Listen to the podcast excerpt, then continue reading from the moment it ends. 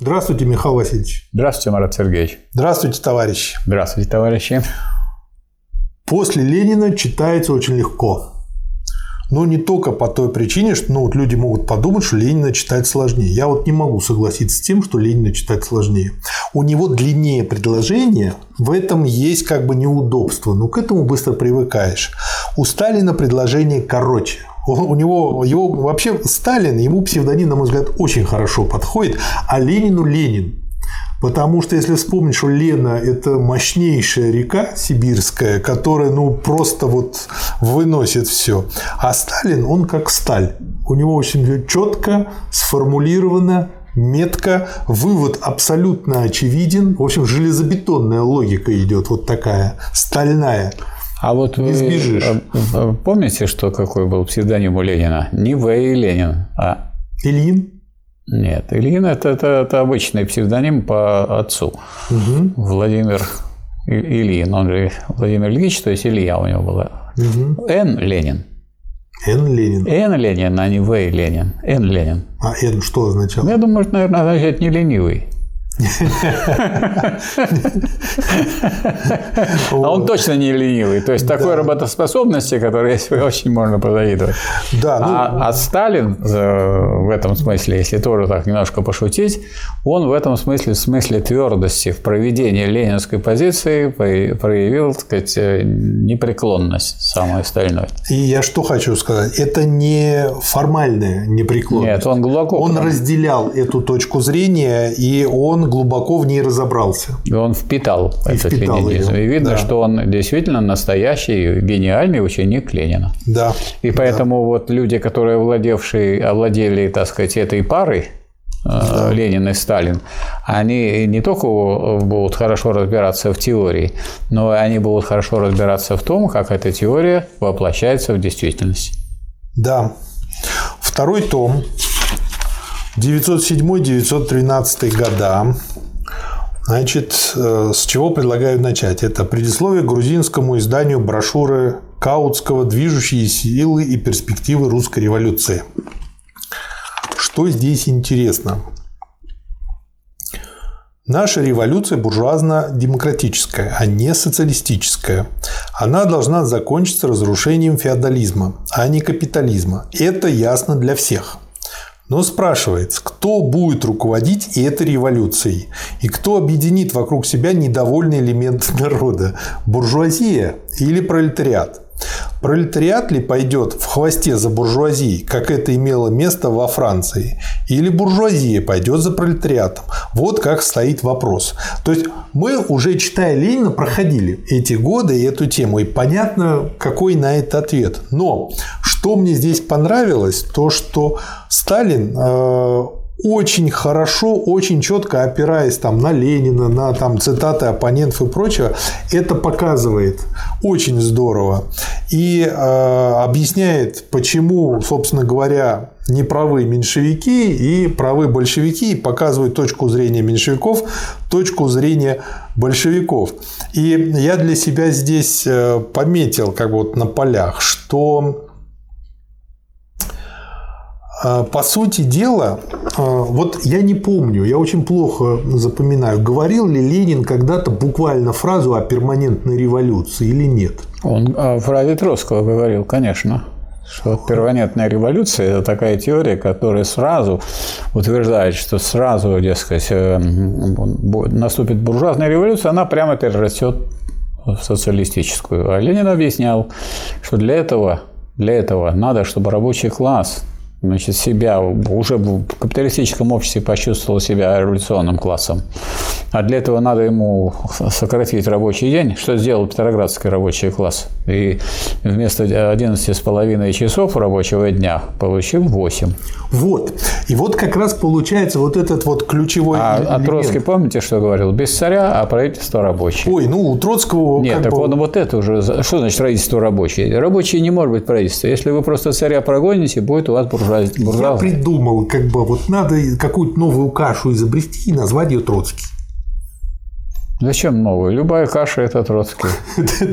Троцкизмом в детстве все Кашеобразность. Вот на самом деле это кашеобразное. То есть там правильные есть вещи. У Троцкого есть правильные вещи? Есть.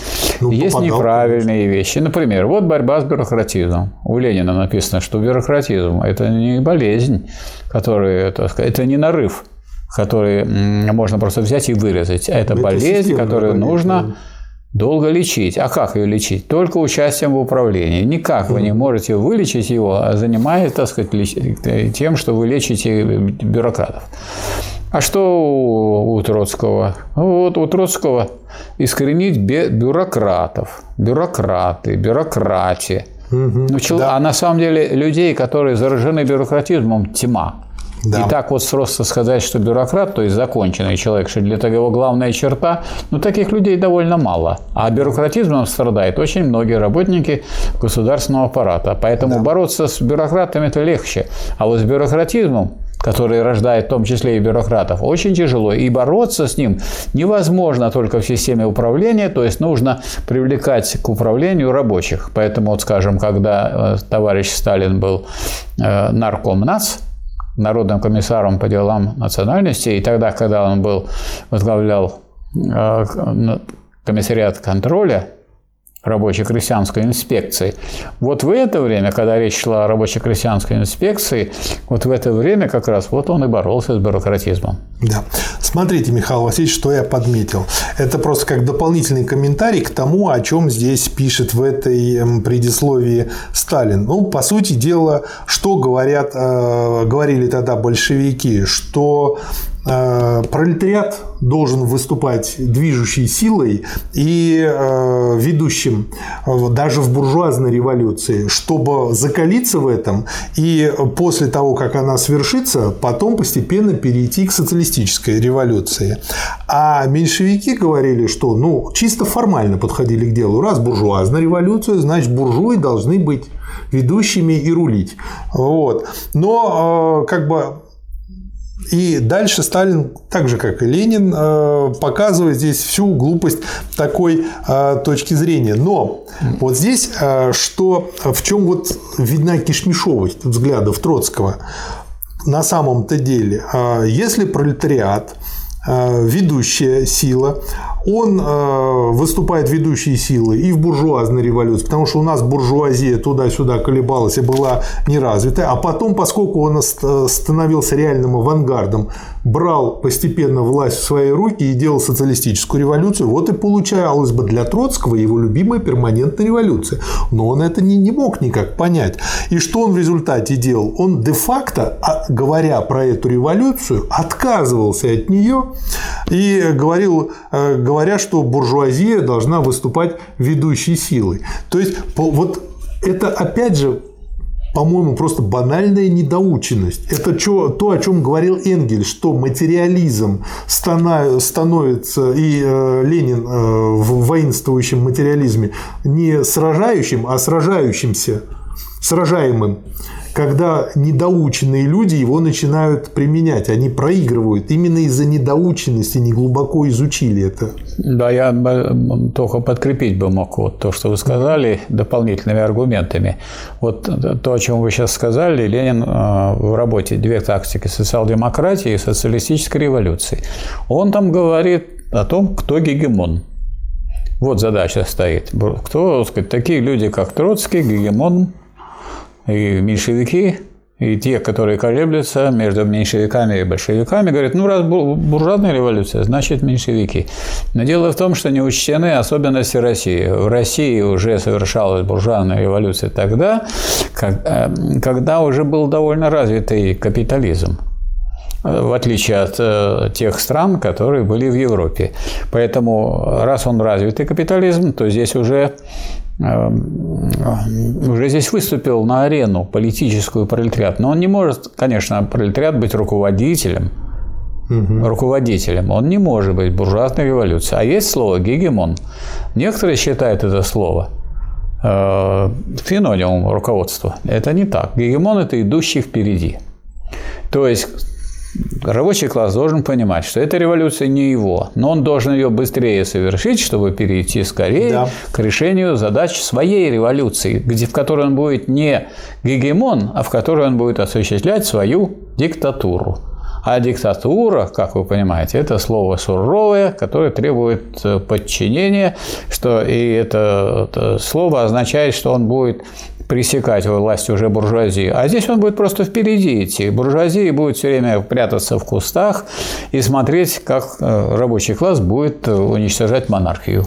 То есть можно такое упрощенный пример? Если у человека есть какое-то музыкальное дарование, хочет или не хочет он, но если он хочет быть композитором, ему нужно выучить ноты сначала, да. а потом уже да. получить образование и потом ну, писать не переска... произведение. То есть Ленин стоял на очень четкой позиции. Вы не можете перескочить этап буржуазной демократической революции. Да. А Троцкий сказал, без царя, а правительство рабочее. Это просто издевательство над теорией. Без да. царя не может быть сразу правительство рабочее. Нужно какое-то время, говорил Ленин, пока сорганизуется рабочий класс. Да. Вот он сорганизовался в Советы. Даже если посмотреть э, вот, э, ситуацию 17 года, революция буржуазная была в феврале, февральск, феврале в марте, угу. а Советы стали появляться уже позже. И вот э, первые советы были буржуазными. Напрочь буржуазными. Да. да. И поэтому первый съезд советов был созван и ничего не дал не в смысле власти, потому что там господствовали меньшевики, церетели, и там вот Ленин выступил, сказал, что есть такая партия, которая готова взять власть, ну и все, и голос его прозвучал как голос одиночки. Вот, поэтому у нас вот и улица, так сказать, кадетская ныне линия, и ранее кадетская называлась Съездовская в советское время. И этот зал сохранился.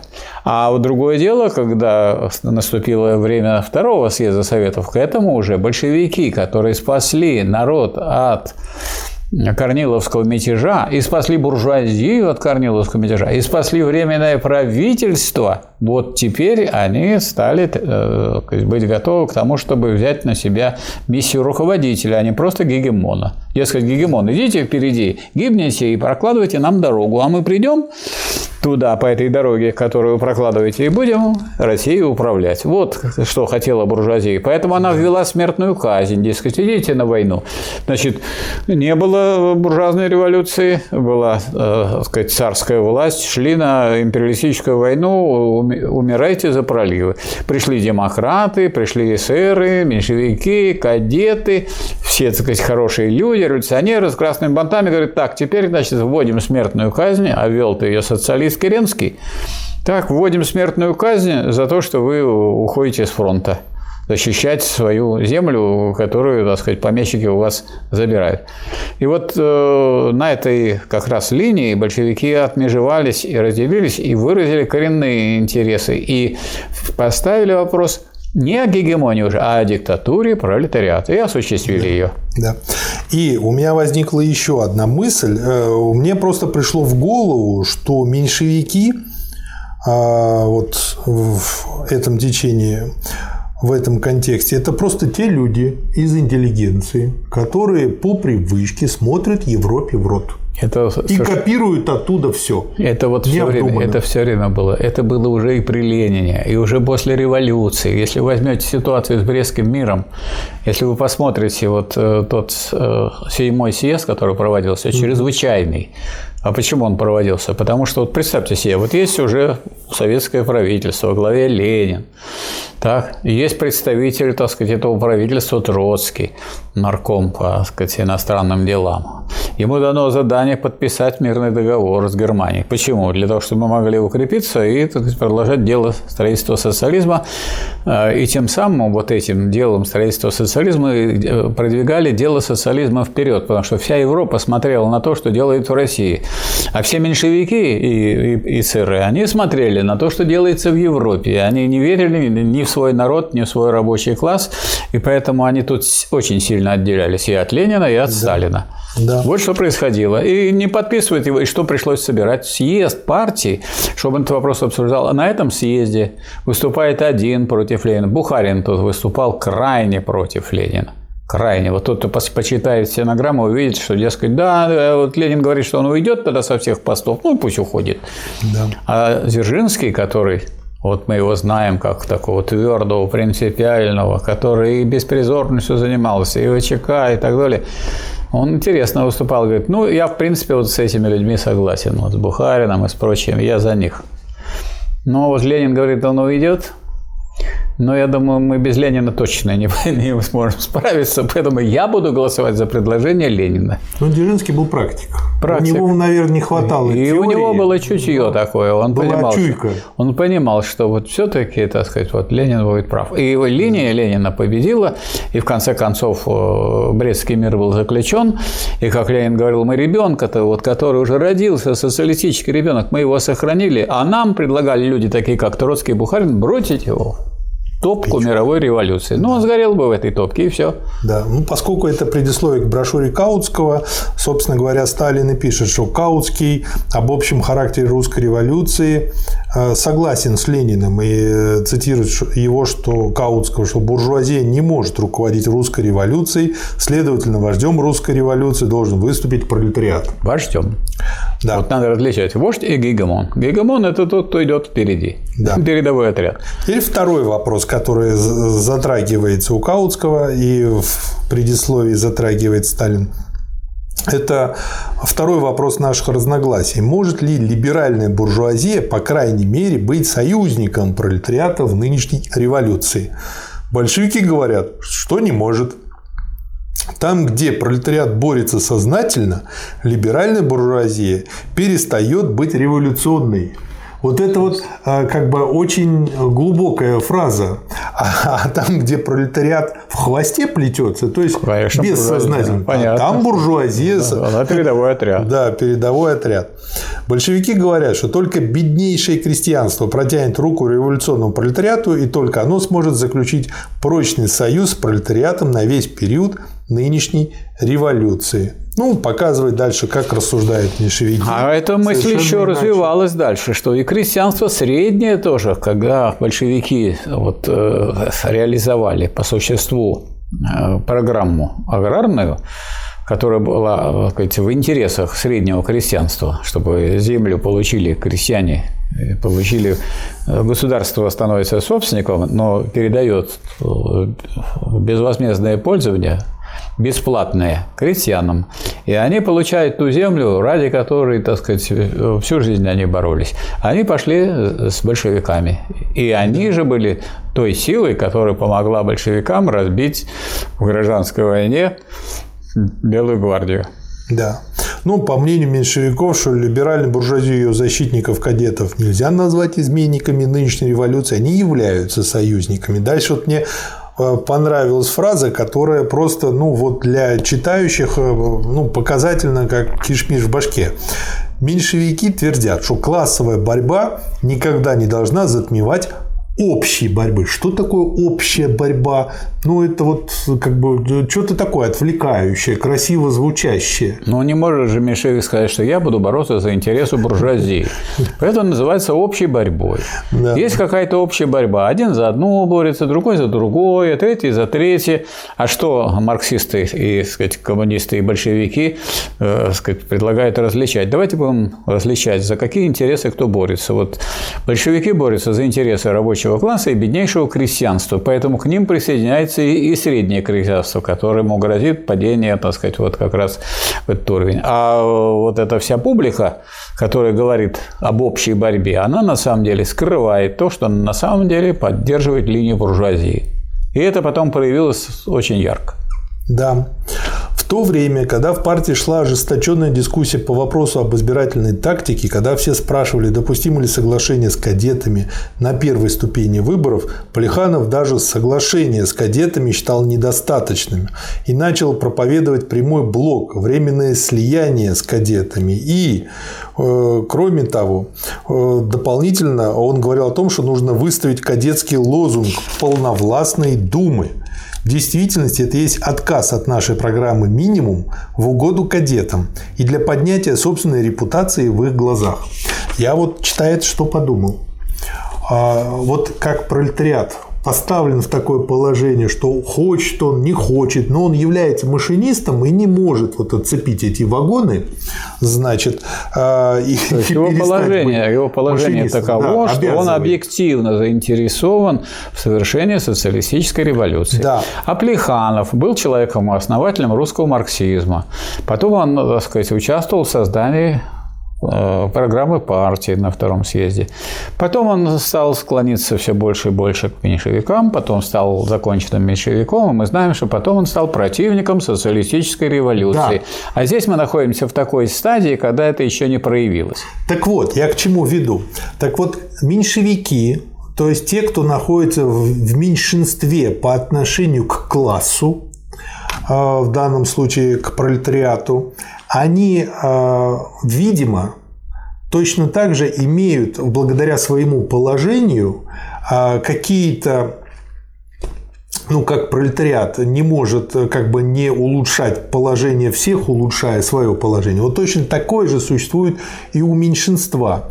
И в данном случае, как я понимаю, это такой своеобразный страх – и поэтому им тяжело объединиться с большим. Они хотят объединяться с тем, что сравнимо с ним. Они хотят показать буржуазии, что они на самом деле не против ее, чтобы Правильно. она дала им пройти на эти местечки. И все эти люди на эти местечки претендовали, Правильно. и все туда побежали. Буржуазия же тоже меньшинство. Конечно. И получается, и мало того, это меньшинство, которое позволяет меньшевикам сладко жить. То есть название меньшинства было, конечно, только от того меньшинства, которое было на съезде втором. Но оно передает но удачно оно, суть. Но оно передает суть дела, что они, конечно, в большевистской, в настоящей рабочей партии всегда составляют меньшинство. Да, то есть я, я к чему веду? Когда большевики выстраивают свое отношение с меньшевиками, они должны всегда помнить, что меньшевики потом всегда будут пытаться найти таких же других меньшевиков разных мастей и сортов и объединиться с ними против большевиков. Да. Это заложено Причем в них, они, будут, же, они будут искать союзников не внутри партии, за пределами партии. Да, да. И на самом деле, то есть они не являются последовательными представителями интересов пролетариата, интересов рабочего класса. Да, да. Так и получается. В чем-то они соглашаются, что-то они признают, а последовательными не являются. Да. Буржуазия не принадлежит к движущим силам современного революционного движения в России. Прочная общность интересов на, во весь период революционной борьбы существует только между пролетариатом и крестьянством. Ну и дальше. А вот, а вот с этим-то меньшевики не согласны. Они рассуждали так, чисто по-книжному. Mm-hmm. Раз у нас буржуазная революция, да. Значит, э, значит, мы должны вместе с буржуазией действовать. Да. А когда будет уже революция социалистическая, тогда мы будем отдельно. А большевики говорили, что мы находимся на таком этапе, когда нам сразу приходится решать, с одной стороны, задачу, так сказать, развития э, буржуазной революции, использования тех прав, которые дала, но используя их для чего? Для того, чтобы переходить дальше к социалистической революции, а не болтать насчет перманентной революции. Она перманентная революция сама собой не перерастает. Да, ну, само собой, по-моему, только блохи заводятся. В общем... Троцкийские блоки. И кусочки. А, очень интересное предисловие, рекомендую прочитать. Следующий материал. Я э, его выделил, потому что, на мой взгляд, он тоже очень полезен. Называется «Памяти товарища Телия». Товарищ Телия не принадлежал к числу ученых, ученых взят в кавычки. Он самоучкой одолел грамоту и стал сознательным. В 1900-1901 годах Телли уже выделялся среди передовых рабочих как один из достойных вожаков. Но тюрьма и тяжелая работа наградили его чехоткой – Через полтора года его перевели в малую, в кавычках, кутаисскую тюрьму, откуда он сразу же бежал и появился в Тифлисе. В это время в партии происходил раскол. Товарищ Телли тогда примыкал к меньшевикам, но он вовсе не походил на тех казенных меньшевиков, которые меньшевизм считают Кораном, себя правоверными, а большевиков – геурами. Телли не походил и на тех передовых рабочих, которые изображают себя социал-демократами от рождения и, будучи круглыми невеждами, потешно кричат «Нам знания не нужны, мы рабочие». Характерным свойством Телли было именно то, что он отрицал фракционный фанатизм. Всем своим существом презирал слепое подражание и до всего хотел дойти своим умом. И вот, товарищ Телли, изучив необходимую литературу, вдумавшись в споры между большевиками и меньшевиками, взвесил все и только после этого сказал, я, товарищ большевик, как мне кажется, тот, кто не большевик, несомненно изменяет революционному духу марксизма. Только теперь он, э, ну, потом у него совсем плохо стало со здоровьем, э, и ему э, осталась только возможность писать. И он начал серьезную литературную деятельность. И тут перечислены работы, которые он написал. То есть это человек, который отдал всю свою жизнь а, борьбе. Почему я прочел? Не только потому, что это выдающийся человек а, в деле построения коммунизма, но и это показывает, что человек очень здравомыслящий, который прежде чем принять ту или иную сторону, разобрался в вопросе. Это очень редкое явление. И, по-моему, вот э, эта статья по этой причине тоже очень полезна и показательна. Да.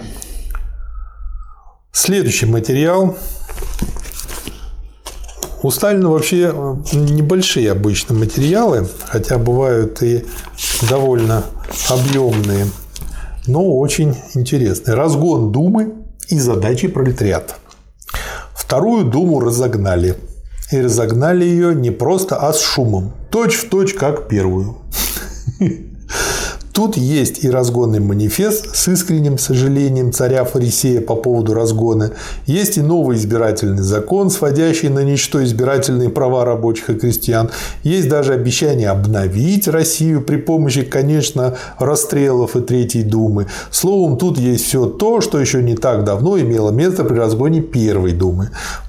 Царь вкратце повторил разгон Первой Думы. То есть очень мне напоминает, как бы каждый год э, известная персона проводит прямой разговор с народом.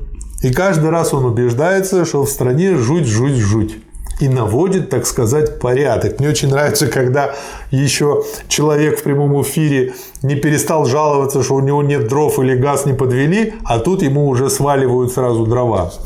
В общем, здорово очень это все выглядит, как пиарная акция, но не более.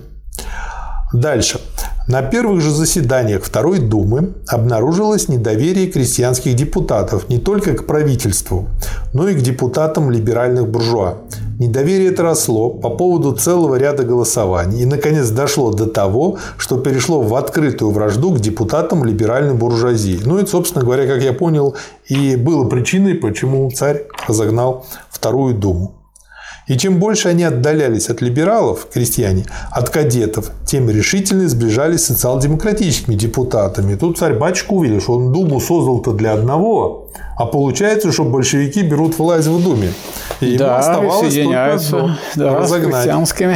да. массами. Ввиду этого существование Второй Думы делалось для правительства все более и более опасным, и оно распустило Думу. Потуги царской власти только обостряют кризис. Старания либеральной буржуазии оторвать крестьян от пролетариев только усиливают революцию. ясно, что без свержения царской власти и созыва Всенародного учредительного собрания невозможно удовлетворить широкие массы рабочих и крестьян. Следующий материал. Мы знаем о том, что Ленин очень активно участвовал в Лондонском съезде по работам Ленина, что он там сделал. А вот это очень хорошее изложение, что происходило на съезде глазами простого участника. И мы как бы вот так берем в клещи это. Простого, но активного участника. Да. А, этот лондонский съезд и смотрим а, как бы с двух очень полезных точек зрения. Не совсем, я бы сказал, простого. Это тот человек, который мог очень хорошо и ясно э, говорить и писать. На мой взгляд, э, простой э, – это достоинство, а не недостаток. Да. Лондонский съезд Российской социал-демократической рабочей партии. Записки делегата. Да, и самое интересное, он не закончил эти записки, потому что его в кутузку посадили, но все равно достаточно законченное получилось и полезное произведение. Отсюда несколько цитат. «Съезд дал нам не раскол, а дальнейшее сплочение партии. Но этим не исчерпывается значение лондонского съезда. Дело в том, что вопреки желанию тех же либеральных писак, съезд окончился победой большевизма, победой революционной социал-демократии над оппортунистическим крылом нашей партии, над меньшевизмом. Стало быть, отныне партия будет проводить строго классовую политику социалистического пролетариата. Красное знамя пролетариата не будет больше склоняться перед краснобаями либерализма. Он анализирует состав съезда. Всего 330 делегатов, которые представляли 150 тысяч членов партии. Из них 92 большевика, 85 меньшевиков, 54 бундовца, 45 а, поляков и 26 латышей. Из них рабочих физического труда 116, конторщиков-приказчиков 24. При этом рабочие физического труда по фракциям распределялись следующим образом. В большевистской фракции 38, в скобках 36%, в меньшевистской 30, 31%, у поляков 27, 61%, у латышей 12, 40%, у бундовцев 9, 15%. А профессиональные революционеры распределялись по фракциям следующим образом. В большевистской фракции 18, 17%, в меньшевистской 22, 22%, ну и далее. Почему он это дает? А потому что большевиков а, очень часто меньшевики обвиняли в профессиональной революционности и твердолобости.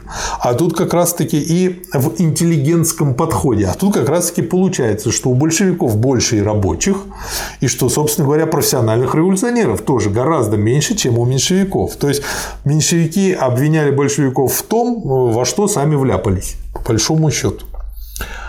Выяснилось, что большие группы меньшевистских делегатов посылаются главным образом крестьянскими и ремесленными районами. Гурия, Тифлис, Малороссийская крестьянская организация «Спилка», Бунд и, как исключение, вот что самое интересное, Донецкий район. То есть он был меньшевистским по крайней мере на тот момент. Между тем, большие группы большевистских делегатов посылаются исключительно, это вот опять же, а почему промышленные, почему фабрично-заводские рабочие? Да потому что именно крупные промышленные районы Петербург, Москва, Урал, Иваново-Вознесенск, Польша, они посылали именно больше всего большевиков, депутатов. Поэтому на них опора. То есть это опора из практики взята. Очевидно, тактика большевиков является тактикой крупнопромышленных пролетариев, тактикой тех районов, где классовые противоречия особенно ясны и классовая борьба особенно резка. Большевизм – это тактика настоящих пролетариев. Вот у нас сейчас некоторые спорят, обсуждают, кто пролетарий, кто не пролетарий. Ну, тут же, сказать, э, ясно, что вопрос стоит сейчас не о том, как по какое это слово появилось. Появилось это известно как, потому что тот, кто нищий, у кого ничего нет, тот и пролетарий. Да. А вот пролетарий в том смысле, в каком его уже Энгельс употреблял, в каком его Ленин употреблял, в каком употреблял его Э, Сталин – это означает представитель промышленного, городской, фабрично-заводской промышленности, а не любой рабочий. Рабочих много, а пролетари, пролетариатом называется класс городской, фабрично-заводской промышленности. Рабочие городской, фабрично-заводской промышленности. Да. А меньшевизм заключает э, Сталин – это тактика полубуржуазных элементов пролетариата. Дальше очень интересно, я бы сказал, анекдотично смешной момент. Статистика показала, что большинство меньшевистской фракции составляют евреи, не считая, конечно, бундовцев. Далее идут грузины, потом русские. Зато громадное большинство большевистской фракции составляют русские. Далее идут евреи, не считая, конечно, поляков и латышей. То есть евреи везде на второй позиции. Затем грузины и так далее. По этому поводу кто-то из большевиков заметил, шутя, кажется, товарищ Алексинский, что меньшевики – еврейская фракция, а большевики – истинная стала быть русская фракция. И дальше замечание. Не мешало бы нам, большевикам, устроить в партии погром. Самое смешное, я посмотрел, товарищ Алексинский потом закончил... Алексинский. Да, Алексинский как белый, белогвардеец. То есть, по сути дела, может, он и действительно бы устроил бы настоящий погром. Вот. А про Троцкого. Троцкий оказался красивой ненужностью. Бунт, фактически всегда поддерживавший громадным большинством своих делегатов-меньшевиков, формально вел в высшей степени двусмысленную политику, вызывавшую улыбку с одной стороны и раздражение с другой. Товарищ Роза Люксембург художественно метко характеризовала эту политику Бунда, сказав, что политика Бунда не есть политика зрелой политической организации, влияющей на массы, что это политика торгашей. Из меньшевистских резолюций прошла только резолюция о партизанских выступлениях, и то совершенно случайно. Большевики на этот раз не приняли бой, вернее, не захотели довести его до конца, просто из желания дать хоть раз порадоваться товарищам меньшевикам. Порядок дня, отчет ЦК, отчет Думской фракции. Это вторая часть э, по поводу лондонского съезда. Первая часть – прения по вопросам формальным.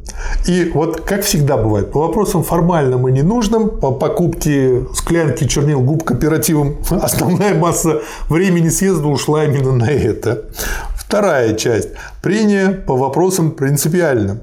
Тут уже отсутствовали соображения морали, группировки происходили определенные, по строго определенным принципиальным течениям, соотношение сил между фракциями выяснялось сразу, и поэтому эта часть съезда была наиболее спокойной и плодотворной. То есть получается, где очень много эмоций, там, в общем-то, мало дела. Товарищ Плеханов пошел еще дальше по пути соглашения с кадетами, предложил партии войти в блок с либеральной буржуазией, отбросив лозунг либеральной буржуазии, лозунг э, и выставив приемлемый для либеральной буржуазии лозунг полновластной думы. ЦК не только не протестовал против позорящей партию выходки товарища Плеханова, но даже соглашался с ней, не осмелившись, впрочем, официально высказать свое согласие. Вот как нарушал ЦК партии элементарные требования независимой классовой политики пролетариата и постановления Объединительного съезда. ЦК, затемняющий классовое самосознание пролетариата. ЦК, подчиняющий политику пролетариата политике либеральной буржуазии. ЦК, склоняющий знамя пролетариата перед шарлатанами кадетского либерализма. Вот до чего довели нас оппортунисты меньшевизма. Не хотим распространяться также о том, что ЦК не объединял работу партии. Это ясно само собой. С этой точки зрения вся история ЦК является историей провала меньшевизма. То есть он тут очень подробно показывает, что по сути дела это меньшевики привели вот к такому положению ЦК на тот момент в партии. Прения по вопросу об отчете думской фракции представляли в общем повторение прений по предыдущему вопросу, оно и понятно. Думская фракция действовала под прямым руководством ЦК. То есть здесь меньшевики очень хорошо, в кавычках, помогли партии. Следующая часть этого материала о непролетарских партиях.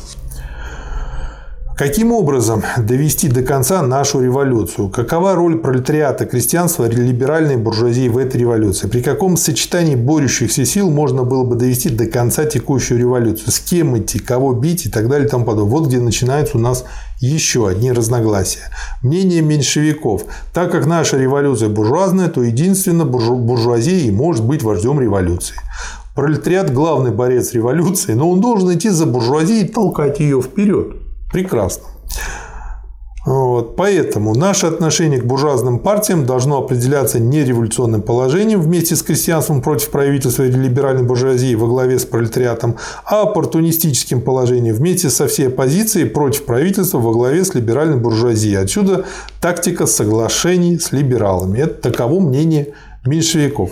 То есть меньшевики – начетчики. Они не, не поняли, что живут уже в другую эпоху. Уже да. эпоха была пролетарских революций, а не буржуазных. А просто задержалась буржуазная. Ну, они как-то в конце задержалась, 18 века задержались. Задержалась буржуазная революция в России. От того, что она задержалась, не следует, что эпоха э, у нас другая. Мы да. живем в таком мире, где уже пролетариат является главным восходящим классом. И вот и Ленин, и Сталин, и большевики стояли на том, что главным восходящим классом является пролетариат. Поэтому пролетариат, конечно, должен эти ступени пройти. Да. Но он уже должен ими руководить, чтобы они не задерживаться на столетия, как это было в Европе. А в Европе, как вы видите, так сказать, буржуазный строй, как мы знаем, задержался и не на одно столетие. Да. Ну, это если мастеру попадается хороший толковый подмастерье, ученик, он идет по ускоренной программе. Мнение большевиков. Наша революция в самом деле буржуазна, но это не значит, что вождем ее явится наша либеральная буржуазия. В 18 столетии французская буржуазия была вождем французской революции. Но почему? Потому что французский пролетариат был слаб. Русский пролетариат далеко нельзя назвать слабым. Он уже несколько лет выступает вполне самостоятельно, выставляя свои классовые требования.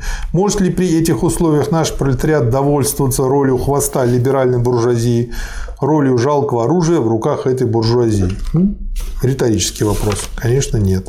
Итак, русская революция, русская либеральная буржуазия антиреволюционная, она не может быть ни двигателем, ни тем более вождем революции. Она является заклятым врагом революции, и с ней надо вести упорную борьбу. Единственным вождем такой революции, заинтересованным и могущим перевести ее за собой революционные силы России на штурм царского самодержавия, является пролетариат. В этом гвоздь большевистской точки зрения.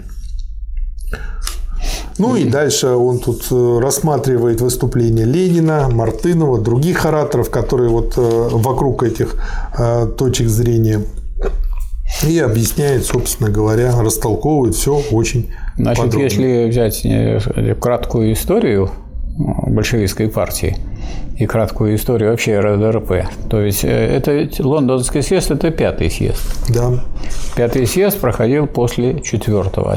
На четвертом съезде меньшевики получили большинство, захватили кассу, потом эта касса была утрачена, она, так сказать, в итоге перешла в руки немецких социал-демократов, с которыми сотрудничали меньшевики, и партия оказалась без денег. И никакими усилиями, которые сказать, предпринимал Ленин, не удалось их забрать обратно. Вот. А, поэтому отсюда что видно, что даже внутри самой партии и даже в то время, когда в этой партии проходит съезд, и когда он съезд состоит сплошь из одних революционеров, только эти революционеры разные. Одни революционеры, так сказать, применительно к буржуазной революции, и хотят хорошо устроиться в буржуазном обществе. И это вот их главная основа. А другие не хотят устраиваться в буржуазном обществе, а хотят перейти от буржуазного общества к социалистическому. И вот в этом делении уже да, получается на меньшевистскую и большевистскую фракцию в большевистской партии. И это говорит о том, что борьба внутри партии никогда не затихает. Почему? Потому что, как бы вы ни строили партию, всегда есть и позитивные, и негативные тенденции. Поэтому возьмите любой период деятельности и жизни партии, всегда вы найдете такую картину развития, в том числе и внутрипартийное развитие, это борьба противоположностей. И самым в этом смысле передовой частью партии являются большевики, а есть меньшевики, и даже если вдруг эти меньшевики объявят себя большевиками, они тоже могут остаться меньшевиками. По окончании прений были предложены два проекта резолюции – меньшевистский и большевистский. Из них громадным большинством голосов был принят за основу проект большевиков. Потом пошли прения по поправкам. Мне очень понравился там пример с Мартовым. Он требовал, Мартов, заменить слова «пролетариат как вождь революции» словами «пролетариат как авангард». Мотивировал он тем, что слово «авангард» точнее выражает мысль. Ну и дальше как бы...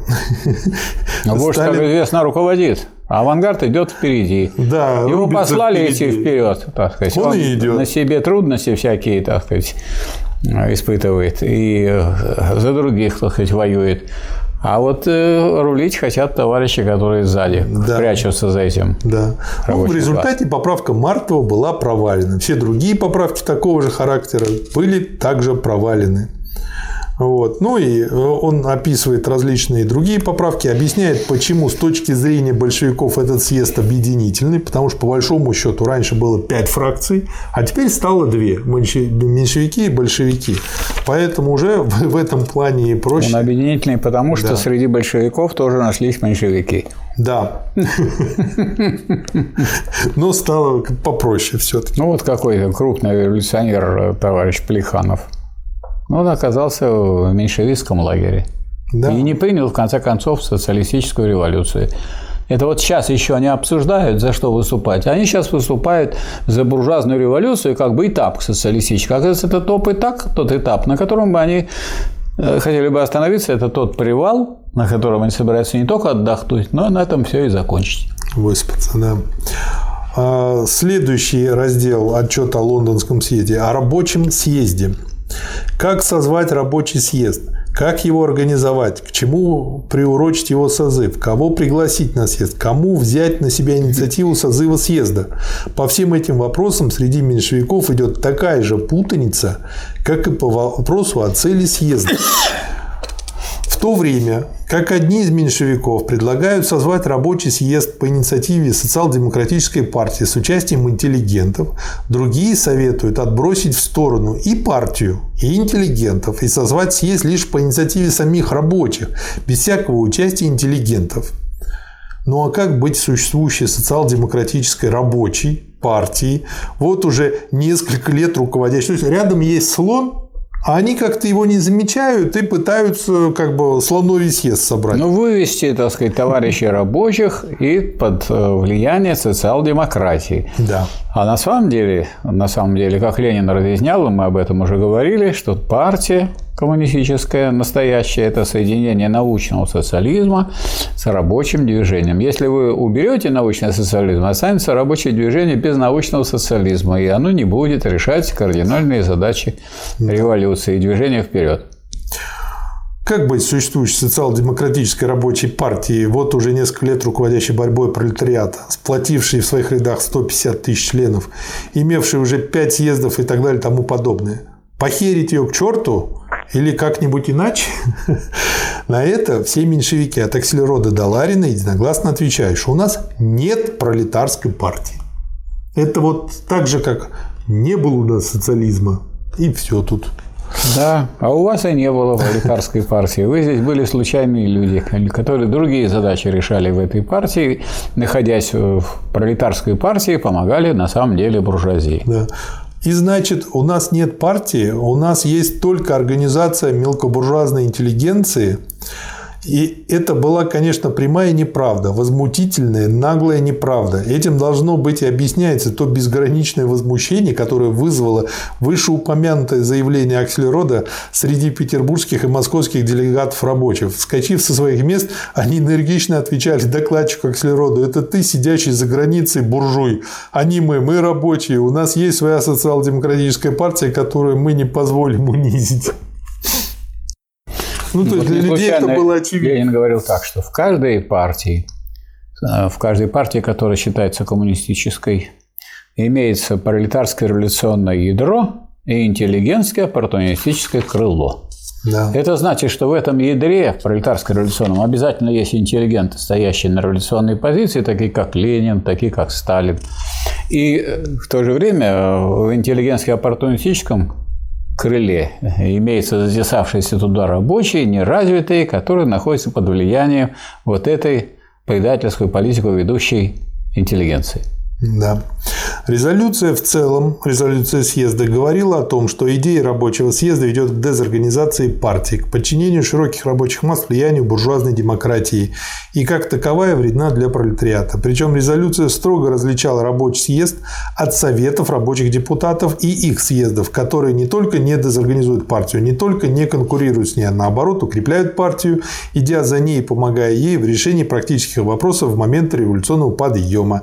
Наконец, резолюция в целом была принята большинством 165 против 94. Вот смотрите, здесь была такая развилка, что либо путь к советам, дорога к советам, да. либо дорога к тому, что собрали рабочих, поговорили о том, что надо улучшать жизнь рабочих, и поставили галочку, сказать, а на самом деле э, находились под влиянием буржуазии. Да. Очень интересный материал «Поворот в тактике нефтепромышленников». Это было не так давно, всего несколько месяцев тому назад, когда наши нефтепромышленники говорили о европейских отношениях между рабочими и хозяевами. Долой, да, долой анархию забастовок, восклицал Рин. Да здравствует порядок, соглашались с ним нефтепромышленники. Рабочие выразили определенное желание всецело использовать совещание, превратить его в оружие организованной сознательной борьбы, то есть они организовали различные совещательные органы между рабочими и хозяевами mm-hmm. предприятий. И что же мы видим? Не слышно больше речей о европейских отношениях и видах урегулирования производства. Ни слова. Анархия запастовок не пугает больше нефтепромышленников. Наоборот, они сами толкают рабочих к анархии, наступая на них, отбирая завоеванное, рассчитывая передовых товарищей. То есть рабочие сорганизовались, используя эти совещания, начали вести более организованную борьбу. Нефтепромышленники это увидели. И показали им. И показали кто свое тут, лицо. Кто тут хозяин. Да. Дальше идет обычное углубление репрессий в виде отнятия уже завоеванных промыслово-заводских прав, сокращения штата, удаления передовиков, локаутов и так далее. Всем этим они толкают рабочих на путь стихийно-анархических вспышек – истощающих рабочих. То есть уже тогда было ясно, что стихийность, она только истощает. Она не дает никакого результата. Потому что стихийность никогда, как не, пар никогда не руководствуется какими-то далекими целями и глубокими интересами. А стихийно люди вот то, что на поверхности лежит, то, что возмущает, сейчас покричали, да, мы сказали, мы протестуем. Ну, протестуйте. Да.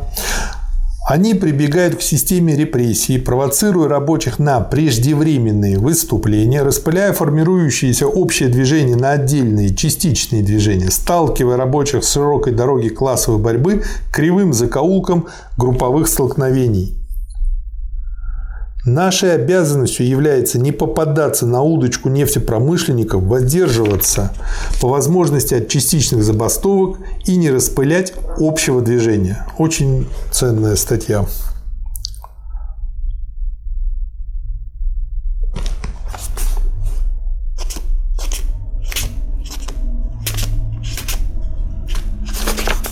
Партийный кризис и наши задачи. Ни для кого не тайно, что партия наша переживает тяжелый кризис.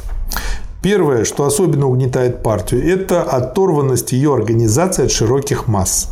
Правда, партия наша пользуется широким идейным влиянием на массы. Дело в том, что широта идейного влияния разбивается об узость организационного закрепления. Вот где источник оторванности наших организаций от широких масс. Достаточно указать на Петербург, где в седьмом году насчитывалось около 8 тысяч членов, а теперь едва наберется 300-400 членов. Но это еще не все. Партия страдает не только оторванностью от масс, но и от того, что ее организации ничем не связаны друг с другом, не живут одной партией партийной жизнью и оторваны друг от друга. Это очень ценная статья с точки... Она показывает, какой Сталин организатор. Просто очень здорово и глубоко. Мы переживаем самое безобразное кустарничество. Правда, между оторванными друг от друга организациями существует много общего, идейно их связывающего. Дело в том, что идейное единство партийных организаций далеко еще не спасает партию от их организационной раздробленности и оторванности друг от друга. Итак, он э, выделил два основ... две основные причины. Первая причина – это оторванность партии от широких масс. И вторая причина – оторванность ее организаций друг от друга. И дальше разбирает, а что нужно сделать для того, чтобы э, решить эти проблемы. Э, по поводу оторванности, оторванности от масс. Партия страдает прежде всего оторванностью от масс. Ее надо во что бы то ни стало связать с этой массой. Фабричные и заводские партийные комитеты – вот те органы партии, которые могли бы с наибольшим успехом развить такую работу в массах. Необходимо только, чтобы фабрично-заводские комитеты неустанно вмешивались во все дела борьбы рабочих, отстаивали их повседневные интересы и связывали последние с коренными интересами класса вот пролетариев. я хочу вас спросить. Это актуально сейчас? Это да. Это Супер не просто актуально. да. Что такое фабрично-заводские Это комитеты? знаком. Это значит, что у вас там партийная организация, может, три человека на заводе, может, пять, может, семь. Но это такая, так сказать, ячейка, которая То есть тесно это связана. представительство партии на заводе конкретно. С одной стороны, а с другой стороны, это действительный авангард действительных рабочих. Да. Они очень тесно связаны со всеми рабочими. Это не такие три, которые будут свои, так сказать, втроем что-то решать, а которые по существу выражать будут интересы громадного большинства и смогут приводить в движение эту массу. И э, сначала добиваться успехов в улучшении жизни рабочих на заводах. Да. Фабрично-заводские комитеты, как основные бастионы партии, такова задача. Далее, в интересах того же сближения с массой необходимо, что и остальные высшие организации партии стремились применительно к защите не только политических, но и экономических интересов масс.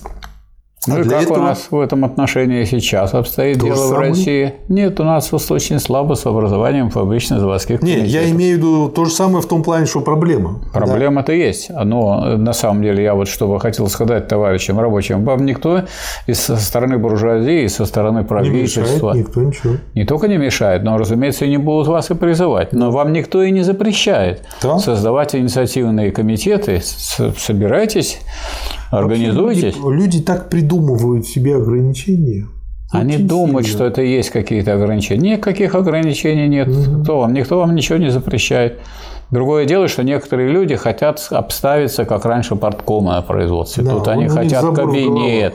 Они хотят кабинет, они хотят, так сказать, какую-то особенную публичность. Ваше дело работать с рабочими.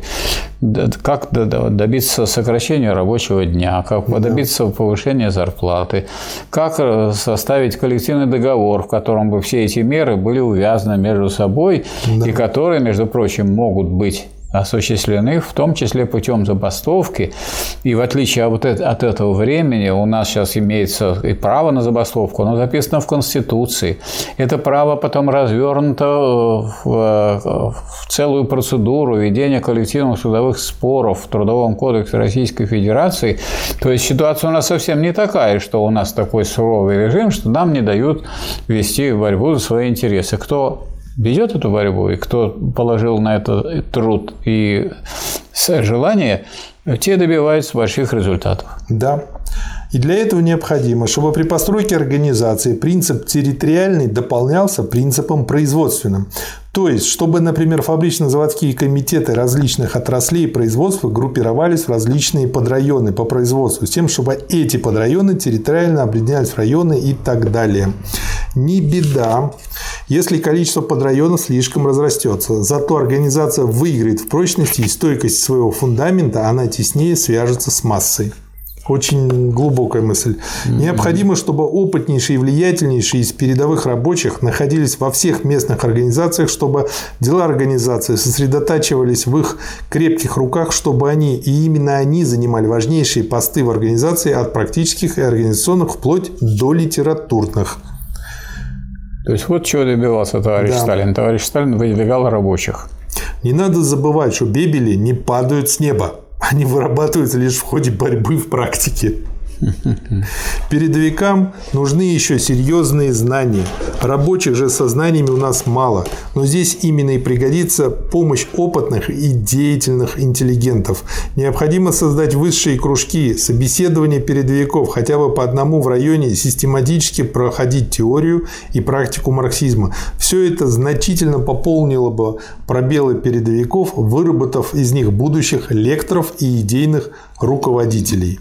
Словом, первое. Усиленная агитация на почве повседневных нужд, связанных с общеклассовыми нуждами пролетариата. Вот это очень ключевой момент. Не просто вот э, ежедневные нужды, но связать их с, кла- с общеклассовыми. Общего. А иначе это пустое дело. Да. Второе. Всё это это, мелкими- кстати, вот опять же диалектика. Иначе власти. мелкими брызгами разойдется, и у вас вместо могучего потока Да. получится, что все мокрые, кто Будет, этим да. занимались. Только и всего. Да. Второе. Организацию укрепления фабрично-заводских комитетов. Третье. Передача важнейших партийных функций в руки передовиков. Четвертое. Организация собеседований передовиков. Таковы те пути, благодаря которым наша организация смогут сплотить вокруг тебя широкие массы. А вот есть... посмотрите, сейчас люди у нас. Вот это плохо, то плохо, и стонут, и плачут, и говорят, это нам не дают, то не дают. А кто вам не дает создать фабрично-заводские комитеты? Создавайте. Забор в голове. На какой, на какой основе? На основе инициативы. Инициатива ненаказуема. За то, что я проявил инициативу. На каком основании вот это вы собрали такой комитет? Инициативу проявил. Михаил Васильевич, ну там много людей пишут, господи, какой у вас ужасный фон или у вас такой плохой звук, или еще чего-то. Но очень редко кто пишет, я могу вам помочь с этим. Нет, они хотят сказать, что скоро появится их прекрасный фон, их прекрасный звук, и тогда вы увидите, что они правы. Ждем? Ждем. Да. Похлопаем и покритикуем. Нет, ну, похвалим, если похвалим. И похвалим. Где ваш этот хороший звук, хороший тон и так далее? Да, и вообще, чтобы не лысый был ведущий. Да. Нет, у нас ленинские кружки, нам нужно лысых обязательно. Не, у нас теперь нужны курящие. Нет, нам нужно, чтобы один под Ленина косил, а другой под Маркса, тогда будет хорошо. Да. А под Сталина кто будет? А под Сталина вместе будем. Угу. Закурим. Теперь по второму пункту. Трубку ищем. Да. А, партия страдает не только оторванностью от масс, она страдает еще оторванностью своих организаций друг от друга. Ну, то есть они разобщены и действуют Конечно. каждый сам по себе. Можно было бы подумать, что устраиваемые иногда общепартийные конференции решат задачу, объединят организации или издающиеся за границей пролетарии, голосы социал-демократ в конце концов соберут, сплотят партию. Но, во-первых, конференции устраиваются очень редко. Во-вторых, что касается заграничных органов, не говоря уже о том, что они попадают в Россию, в Россию весьма ограниченном количестве, они, естественно, отстают от хода событий. Следовательно, конференции и заграничные органы э, печати, весьма важные для связывания партии, недостаточны, однако для разрешения кризиса, для прочного объединения местных организаций. Очевидно, нужна радикальная мера. А такой мерой могла бы явиться одна лишь общерусская газета, газета, стоящая в центре партийной работы и издающаяся в России. Чтобы она могла действительно руководить работой, для этого необходимо, чтобы в ней, к ней систематически притекали с мест запросы, заявления, письма, корреспонденции, жалобы, протесты, планы работы, вопросы, волнующие массы и так далее, чтобы между газетой и местами да, существовала самая тесная связь, самые прочные нити, чтобы газета, располагая таким образом достаточным количеством материала, могла своевременно заменить, затрон, заметить, затронуть и осветить необходимые вопросы, выжать из материала необходимые указания, лозунги сделать их достоянием всей партии, всех своих организаций. Вот у нас такая задача, которая таким требованиям отвечает. Такая газета есть «Народная правда», которая была учреждена в 1991 году, в свое время как газета ЦК Компартии э, РСФСР Ленинградского обкома, а потом стала после контрреволюции просто стала газетой трудового коллектива, и которая продолжает существовать уже, ну вот считайте, с 90-х лет, 30 лет. И за это время она, так сказать, э, значительные позиции получила в самых разных регионах страны, и она представляет собой орган, в котором может делаться то, и осуществляться то, и освещаться то, о чем говорится в произведении товарища Сталина. Поэтому мы здесь опираемся не просто на какую-то теорию и только теорию, но и на ту практику, которая у нас была. Практика правильная, и мы в этом смысле верной дорогой да. идем. Ну вот те предложения, которые Сталин озвучил в своем материале. Следующий материал называется «Письма с Кавказа». Тут два больших раздела, ну, больших условно говоря, Баку и Тифлис. Баку. Рабочие окончательно разочаровываются в целесообразности частичных забастовок. Они все решительнее поговаривают об общей экономической забастовке. Тот факт, что дела нефтепромышленников поправляются, а прижимки все-таки растут, до глубины души возмущает, настраивает их на боевой лад. И чем решительнее отбираются старые завоевания, тем полнее зреет в головах рабочих идея общей забастовки. Тем с большим нетерпением ждут они объявления забастовки. Бакинский комитет занят опросом масс и выработкой общих требований, могущих сплотить весь нефтяной пролетариат. То есть а здесь вот еще и показывается, как работала партия то есть, как бы не такое, что партия побежала, и какие-то рабочие побежали за ней, а какие-то нет. Нет. Опрашивают, сплачивают, работают Рабочие борются, на единство. А партия координирует и направляет. Да. Чтобы так сказать, это вот не было тут ошибок, которые связаны с неправильным пониманием более общих и более важных событий или положений. Ясно пока одно, что забастовка неизбежна и готовиться к ней следует, не теряя ни одной минуты. Вот, наверное, когда говорят э, такое определение партии, партия – это авангард класса. Это что означает? Это означает, что сам класс должен бороться, а партия должна координировать, направлять и обеспечивать ту самую голову, без которой невозможно осуществлять победную поступь. Да. Дальше он тут рассказывает о промысловом самоуправлении, о том, что партия э, решила воспользоваться промысловым самоуправлением для того, чтобы использовать это самоуправление в смысле участия в нем в целях агитации за общие экономические нужды рабочих и усиленной организации последних. Дальше описывает положение организации, о том, как идет пропаганда, что хорошо, что плохо. Описывает легальные возможности, которые есть. Ну, например, из легальных возможностей в Баку особенно интересны промыслово-заводские комиссии. Их функции – переговоры от имени рабочих с администрацией фирмы по вопросам промыслово-заводского характера. Значение промыслово-заводских комиссий для нашей организации понятно. Через них наша организация получает возможность организованно влиять на всю массу нефтяных рабочих, не Необходимо только, чтобы комиссии отстаивали перед массой решения организации. Вот смотрите, что получается. До социализма вроде бы далеко. Да. Партия э, должна быть руководящей силой. Это как она руководящей силой получается? Партия занимается самоорганизацией рабочих она направляет их. И можно сказать, что строительство социализма подспудное в условиях капитализма идет, потому что подспудное строительство социализма сводится к тому, чтобы народ был сорганизован для борьбы, чтобы народ уже выступал бы сам за свои интересы, а не плакал по поводу того, что у него это отбирает, то отнимают, все не делают и так далее. Вот у нас сейчас, э, можно сказать, Россия залита слезами, что у нас то отобрали, это не дают, то, то ухудшают. А что вы сделали для того, чтобы борьбы с этим ухудшением? Сопли распускали. И так далее. Вот я хочу сказать, что сейчас некоторые товарищи, которые вовремя сорганизовались в этой, во время этой тяжелой жары, которая была, и потребовали выполнения тех норм, которые записаны у нас в законодательстве, в санитарных нормах, они выиграли они в, эти, в это время работали столько, сколько расписано. Прям температуре больше 30 градусов останавливали работу и, так сказать, должны были за это платить. А другие, так сказать, рисковали своей жизнью, тем более в условиях ковида. Да, тем более, что сейчас веселый штамм пришел, так что да.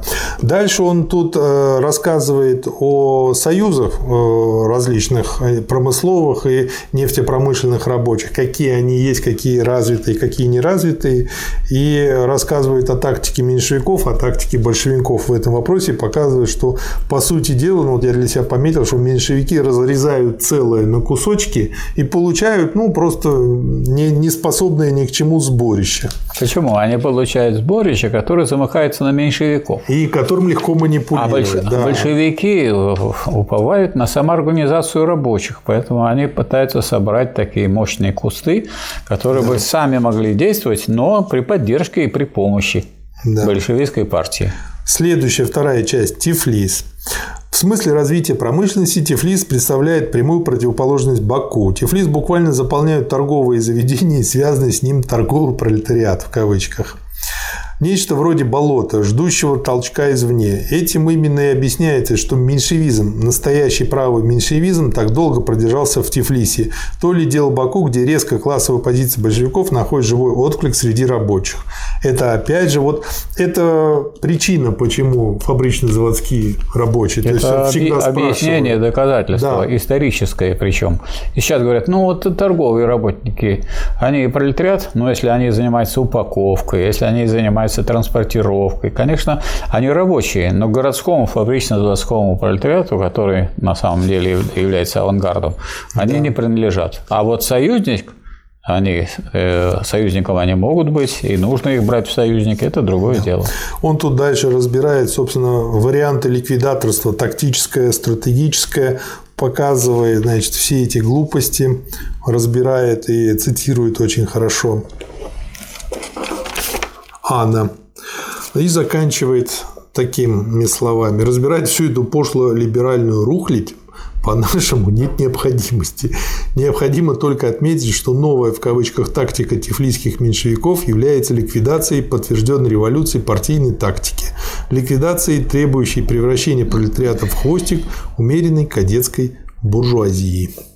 А вот Ленин говорил, что в каждой партии, в каждой рабочей партии, в партии, партии рабочего класса есть пролетарское революционное ядро и меньшевистское интеллигентское оппортунистическое крыло. То есть это не значит, что в ядре нет интеллигентов. Там есть интеллигенты, твердо стоящие на позициях рабочего класса. Это не значит, что в этом меньшевистском оппортунистическом крыле, интеллигентском оппортунистическом крыле нет э, рабочих. Есть там рабочие неразвитые, темные, которые не усвоили коренные истины марксизма и, так сказать, плывут по волнам. Да. Очень интересный материал «Август Бебель. Вождь германских рабочих». Ну, он тут просто, он чем интересен, он рассказывает о Бебеле, о том, что он был простым токарем, что ему 22 февраля сего года исполнилось 70 лет, что детство его прошло в нищете и лишениях. Мать Бебеля второй раз выходит замуж уже за тюремного надзирателя, но опять умирает второй отец, потом умирает мать, и э, в 13 лет он остается сиротой. За год до окончания школы его постигает новое несчастье, он лишается матери последней своей опоры. Бебель поступает в ученики к знакомому токарю. Начинается однообразная каторжная жизнь. Что такое каторжная жизнь? С 5 часов утра до 7 вечера идет работа в мастерской. Некоторое разнообразие вносит в его жизнь книги, чтению которых он посвящает все свободное время. Для этого записывается в библиотеку на те, 6, на те 5-6 копеек в неделю, которые зарабатывает, таская воду для своей хозяйки ежедневно утром до начала работы. Так в борьбе с нуждой вырабатывается будущий неутомимый борец за освобождение пролетариата. На 26 году он уже социал-демократ. Известность Бебеля растет так быстро, что через год, 1867 год, его выбирают председателем Комитета Союзов и первым депутатом от рабочих в парламент. Так родилась социал-демократическая рабочая партия Германии. Бебель был ее повиновальной бабкой. Я вот для себя пометил э, как бы одно из произведений Бебеля «Женщина и социализм», Думаю, интересно будет mm-hmm. прочитать. Поощренный промы... промышленный подъем и сравнительной легкостью экономических побед умеренные элементы социал-демократии стали отрицать необходимость непримиримой классовой борьбы и социалистической революции. С тех пор он не давал покоя умеренным врагам партии, нанося поражение за поражением. Конечно, были у Бебеля ошибки, у кого их не было. Только мертвые не ошибаются. Вот это вот хорошая фраза. Есть фраза... Да, я тоже отметил это. Отметил э, это и отметил то, что его громовые речи в германском парламенте, бичующие затхлых дворян, срывающие маску с либералов, пригвождающие к позорному столбу имперское правительство, его многолетняя деятельность в профессиональных союзах, все это говорит за то, что Бебель, как верный страж пролетариата, появлялся везде, где только кипела борьба, где только нужна была его бурная пролетарская энергия. Вот за что так уважают Бебеля германские международные социалисты. Конечно, были у Бебеля ошибки, у кого их не бывает, только мертвые не ошибаются. Но все мелкие ошибки бледнеют в сравнении с крупными заслугами перед партией, которая теперь после 42-летнего руководства Бебеля насчитывает свыше 600 тысяч членов. Да. Можно, как говорится, взять за образец. Да. Следующий материал – выборы в Петербурге. Письмо из Санкт-Петербурга. В отличие от выборов 1907 года, выборы 2012 года совпали с революционным оживлением среди солдат. Более того, рабочие боролись за выборы, они добивались и добились права выборов путем грандиозных забастовок против разъяснений, несмотря на все полицейские ухищрения и преграды. Дальше он, э, собственно говоря, э, разбирает подробно эти выборы. Рабочие боролись за выборы и добились выборов. Пусть извлекут из этого урок петербургские эсеры, так безуспешно выступавшие на Невском судостроительном заводе против выборов. Рабочие боролись за выбором под лозунгом Демократической Республики. Пусть извлекут из этого урок фетишисты частичных реформ, ликвидаторы из луча. В своем наказе депутату уполномоченные говорят о задачах пятого года, о том, что задачи эти остались неразрешенными, что экономическое и политическое развитие России сделает их разрешение неминуемым. Борьба рабочих и революционных крестьян за низвержение царизма вопреки соглашательской политике кадетской буржуазии, борьба, вождем которой может быть только пролетариат, вот что могло бы разрешить по наказу задачи пятого года. Когда буржуазные дипломаты готовят войну, они начинают усиленно кричать о мире и дружественных отношениях. Ну, я еще почему смеюсь? Вот в этих фразах видно, что Сталин уже тогда был опытным политиком. Ну, вот люди Поэтому, когда наивно, говорят, наивно, что да. там Ле, как Гитлер его обманул, там или еще что-то такое, ну, это так да. смешно становится. А Ленин, как, э, Сталин, когда однажды он э, написал предисловие к работе молодого автора ему, и стали одна дама, продвинутая, стала обвинять в том, что, дескать, вот якобы э, Сталина обманул автор который, к той книжке, к которой Сталин написал предисловие. А Сталин по этому поводу написал, а почему вы думаете, что так легко обмануть товарища Сталина? Я и впредь буду писать предисловие к таким работа молодых авторов, которые еще не прошли, так сказать, к читателю, еще не получили известность, а пытаются их утопить некоторые прожженные люди из этой среды. Да. Хорошие слова – маска для прикрытия скверных дел. Искренний дипломат – это сухая вода, деревянное железо. То же самое следует сказать о ликвидаторах с их фальшивыми криками о единстве. Единство – это прежде всего единство действий, социал-демократически организованных рабочих внутри рабочего класса, еще не организованного, еще не просвещенного светом социализма. Социал-демократически организованные рабочие ставят на своих собраниях вопросы, обсуждают их, выносят решения и потом, как единое целое, выступают перед беспартийными с этими решениями, безусловно обязательными для меньшинства. Без этого нет и не может быть единства социал-демократии.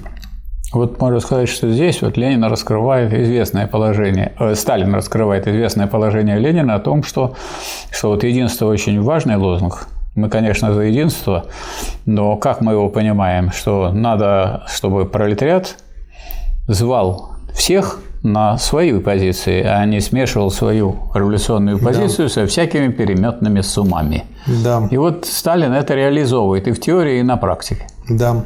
Было ли такое решение в Петербурге? Да, было. Это решение 26 социал-демократических уполномоченных обоих направлений, принявших платформу антиликвидаторов. Почему не подчинились ликвидаторы этому решению? Почему они сорвали волю большинства социал-демократических уполномоченных? Почему они попрали единство социал-демократии в Петербурге? Потому что ликвидаторы – дипломаты в социал-демократии, творящие раскол под маской единства. Отвергая жеребьевку, ликвидаторы могли рассчитывать только на одно – на то, что буржуазия, кадеты октябристы предпочтет ликвидатора. Дальше, в общем, он подробно очень рассказывает. Да, стремление к занять какие-то местечки были и до революции, и в революционной среде. Да. Поэтому те люди, которые не видели его, как, как оно проявляет себя и в коммунистической среде после революции, и после построения социализма, вот эти люди оказались людьми, которые не могли, не смогли сберечь социализм. Да. Единство для ликвидаторов – маска, прикрывающая их раскольническую политику, конек, на котором они хотели въехать в Думу вопреки воле социал-демократии и пролетариата Петербурге. Итоги. На деле выступали на выборах не три, а, а, на выборах три, а не два лагеря. Лагерь революции – социал-демократы, лагерь контрреволюции – правые, лагерь соглашателей, подкапывающихся под революцию, льющих воду на мельнице контрреволюции – кадеты. Ход вещей с неизбежностью ведет к новой революции, и нам придется пережить новый пятый год, вопреки уверениям Лариных и прочих ликвидаторов.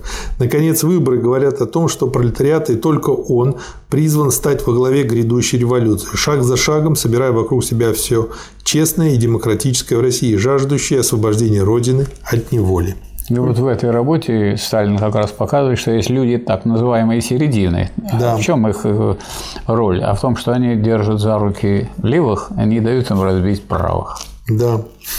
То есть никакой это не середина не является. Это вот тот самый э, сказать, туман ядовитый, который не позволяет успешно развивать борьбу с правыми. Да, середина вообще часто бывает дыркой воздухом. Ну, эта дырка это еще мало. Это такое средство, получается, утащить с левого края направо. Да. И даже потом не случайно Сталин говорил, что пойдешь налево, придешь направо. И Рано такие были. Поздно. И такие были. Нет, это не всех касается, но бывает и так. А в России всегда так. А, пельмени в этом плане хорошую шутку показали. Они объяснили, почему американцы боятся России. Потому что, говорит, посмотрите на глобус с точки зрения Америки. Вот глобус, шарик, в центре тут Северная Америка, а слева и справа Россия. Да, страшно. Пойдешь налево, Россия, пойдешь направо, Россия. Ужас. Да. Ну, поэтому даже Байден сейчас, во время этой встречи с Путиным, как более, можно сказать, уравновешенный, чем Трамп сказал, Почему я с ним так спокойно говорил? Ну, я не хочу, чтобы э, наша страна представляла собой пустыню, посыпанную ядерным пеплом. Да. И все. Да, то есть все-таки нет у него маразма. Нету. Марксизм и национальный вопрос. Как я понимаю, это основная работа этого тома. А я вот хотел отметить э, некоторые положения, которые чуть-чуть раньше присутствует, это угу. оценки Троцкого. Угу. Вот на странице 259 говорится, за какое единство выступает вот такие, как Троцкий. Так, Троцкий смотрит на дело так. Он валит в одну кучу всех, как противников партийности, так и ее сторонников. Да. Вот она характеристика э, Троцкого. То есть всегда в кучу. А для, зачем куча? Ну, чтобы над этой кучей стоять и быть ее вождем. Дальше на 279 странице возвращается он тоже к позиции Троцкого. Тут я уже забегаю вперед. Несмотря на геройские усилия Троцкого и его ужасные угрозы в кавычках, он оказался в конце концов простым шумливым чемпионом с фальшивыми мускулами. Ибо он за пять лет работы в кавычках никого не сумел объединить, кроме ликвидаторов. Новые шумиха, старые дела. Надо да. знать историю Троцкого. А у нас, между прочим, очень много сейчас людей, которые, так сказать, выступают и за Троцкого, и за троцкизм. Это говорит о чем? Что у нас очень много противников настоящей пролетарской социалистической Они революции. Они по стилю подходят. Да? Они сходятся на мировоззрении, поэтому да. он им он артистичен, Но... может, он был хорошим оратором, там еще чего-то. Ну, хорошим был оратором. Вот. Но, Но важно, о чем говорит оратор. Я вот еще думаю, что хороший оратор это далеко не означает, что человек какие-то умные вещи говорит. У нас был вот один товарищ вот на экономическом факультете, где я работал, доцент. Так красиво говорил, заслушаешься. Как только выйдешь потом с собрания, начинаешь вспоминать, о чем невозможно вспомнить. Ничего, сказать, никакой идеи моей нет. А есть такая техника, которая обладает определенной гипнабельностью. Да, я знаю. И... Меня потом научили этому. Надо говорить убедительно, Михаил Васильевич. Ба, бо, бу, б, би, бы. И еще нужно много повторять. Да, и тогда что-то останется. Да, и тогда да. вот у человека останется какая-то эмоция, но никакой логики не останется. Да, и повторяйте, э, повторяйте. мы на этом курсе, который был посвящен этой методологии, анализировали э, речи Владимира Владимировича. И автор этого курса сказал, что речи ему пишут потрясающие профессионалы в этой области.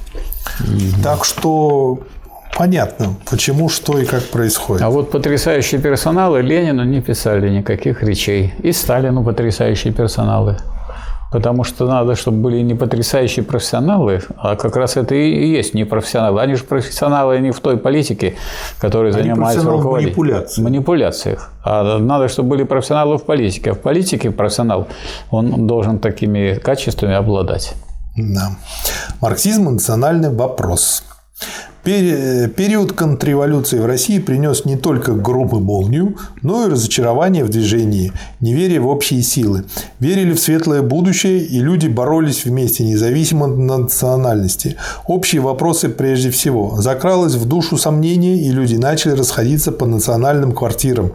Пусть каждый рассчитывает только на себя. Национальная проблема прежде всего. Вот оно, актуальность-то. Вот это очень, очень интересная работа. 12, 12 июня 1990 года Верховный Совет России по предложению Ельцина из поддержки фракции Компартии РСФСР в Верховном Совете проголосовал за верховенство законов России на территории России. То есть на этом был собственно говоря, поставлен крест. Россия предала СССР. Да. Ну, если здесь законы России не действуют, потому что верховенство законов России, то есть никакой угодно Россия, э, союзный закон имеется, Россия его выполнять не обязана. Да. На этом разрушен был Советский Союз. Потом где-то через месяц по такой же дорожке прошла Белоруссия в лице своих, так сказать, представителей, которых считали, что они коммунистическая партия, они тоже оказались партией предательской. А потом и Украина, которые долго еще на этом пути задержались. А уж да. э, Михаил Сергеевич Горбачев, как этот известный жулик-махинатор, он приготовил специальный референдум, который уже был в 1991 году, чтобы те люди, которые разобрались, были снова запутались, и запутывали их очень просто. Значит, им такой задали вопрос. Вы за обновленный Союз Советских Социалистических Республик. Некоторые дочитали до этого и голосуют за. А дальше ведь что написал Горбачев? Это легко. Сейчас нажмите, скажите, какой был бюллетень на э, референдуме 91 года. Вы за обновленный Союз Советских Социалистических Республик как Союз суверенных государств. Что такое суверенное государство, в отличие от свободных, в которые соединился Советский Союз, и так и пелось в гимне «Союз нерушимый, республик свободных». То есть они свободно соединились в Союз. Если муж и жена суверенные, все, нету брака. Это значит и не было, да. И не было. А поднявшиеся сверху... Нет, было. Но когда стали суверенными, это развод. Да. А поднявшаяся сверху волна воинствующего национализма, целый ряд репрессий со стороны власть имущих, мстящих окраинам за их свободолюбие, вызвали ответную волну национализма снизу, переходящего порой в грубый шовинизм. Волна национализма все сильнее надвигалась, грозя захватить рабочие массы. И чем больше шло на убыль освободительное движение, тем пышнее распускались цветы национализма. В этот трудный момент на социал-демократию ложилась высокая миссия – дать отпор национализму, оградить массы от общего поветрия, ибо социал-демократия и только она могла сделать это, противопоставив национальному испытая, испытанное оружие национализму, оружие интернационализма, единство и нераздельность классовой борьбы. И дальше, после этого введения, он, собственно говоря, выводит определение нации – выводит очень диалектически, выводит, очень просто, и, и вводит, очень понятно. И вводит. И вводит. Замечательно ухо, да. выводит. Да. Что такое нация? Нация – это прежде всего общность, определенная общность людей. Общность – это не расовая и не племенная, а исторически сложившаяся общность людей – Далее он пишет, что это устойчивая общность. Чем отличается общность национальная от общности государственной? Между прочим, тем, что национальная общность немыслима без общего языка, в то время как для государства общий язык не обязателен. Ну и приводит примеры. Итак, первый предварительный вывод. Общность языка как одна из характерных черт нации. Дальше. Это, конечно, не значит, что различные нации всегда и всюду говорят на разных языках или все говорящие на одном и том же языке обязательно составляют одну нацию общий язык для каждой нации, но не обязательно разные языки для различных наций. Ну, есть много примеров тому, например, да. тюркоязычные нации. Но почему, например, англичане и северноамериканцы не составляют одной нации, несмотря на общий язык?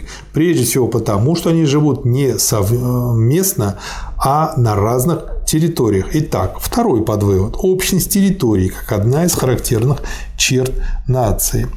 А, Грузия как нация появилась лишь во второй половине XIX века. Вот я для себя выделил. То есть, когда там ругают украинцев, что они появились там во второй половине 19 века, так Грузия также появилась. Я думаю, не только эти нации так появились, а куча других.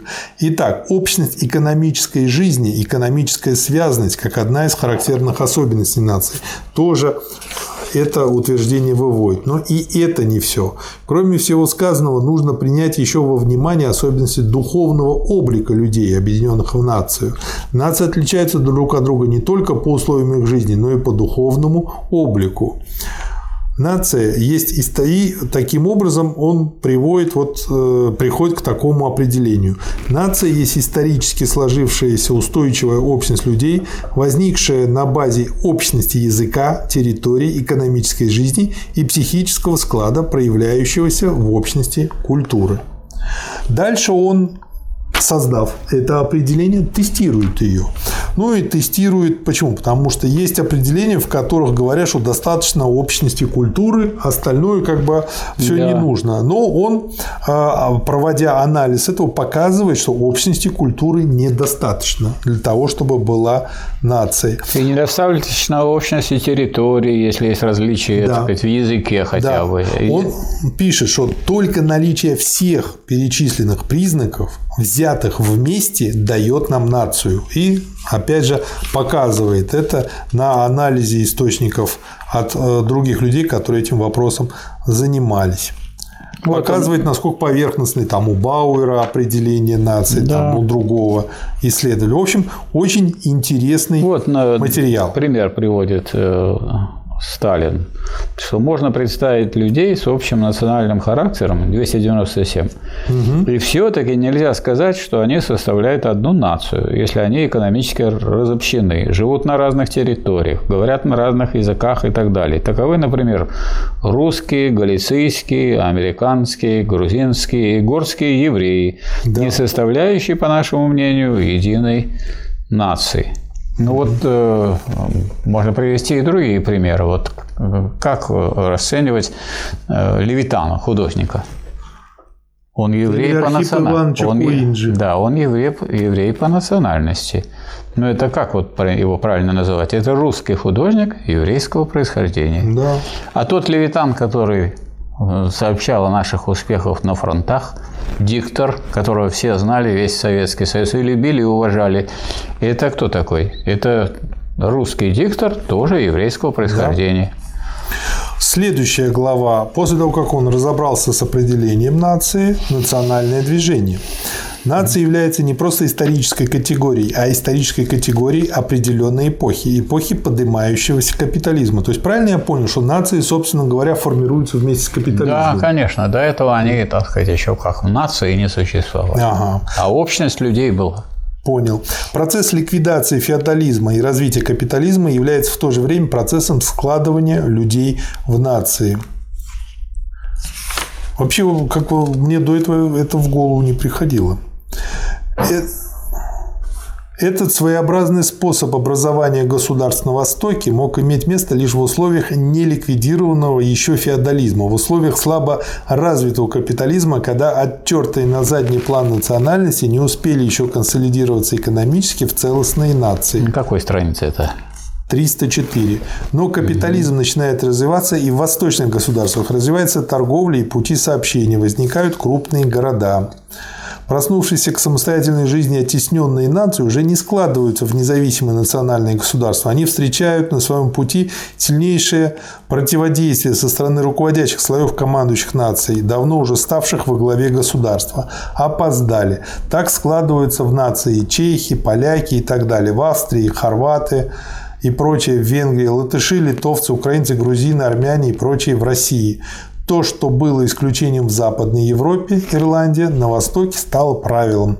На Западе Ирландия ответила на исключительное положение национальным движением. На Востоке проснувшиеся нации должны были ответить тем же. Так складывались обстоятельства, толгавшие молодые нации Востока и Европы на борьбу. Борьба началась и разгорелась, собственно, между не между нациями в целом, а между господствующими классами командующих и оттесненных наций. Буржуазия – главное действующее лицо.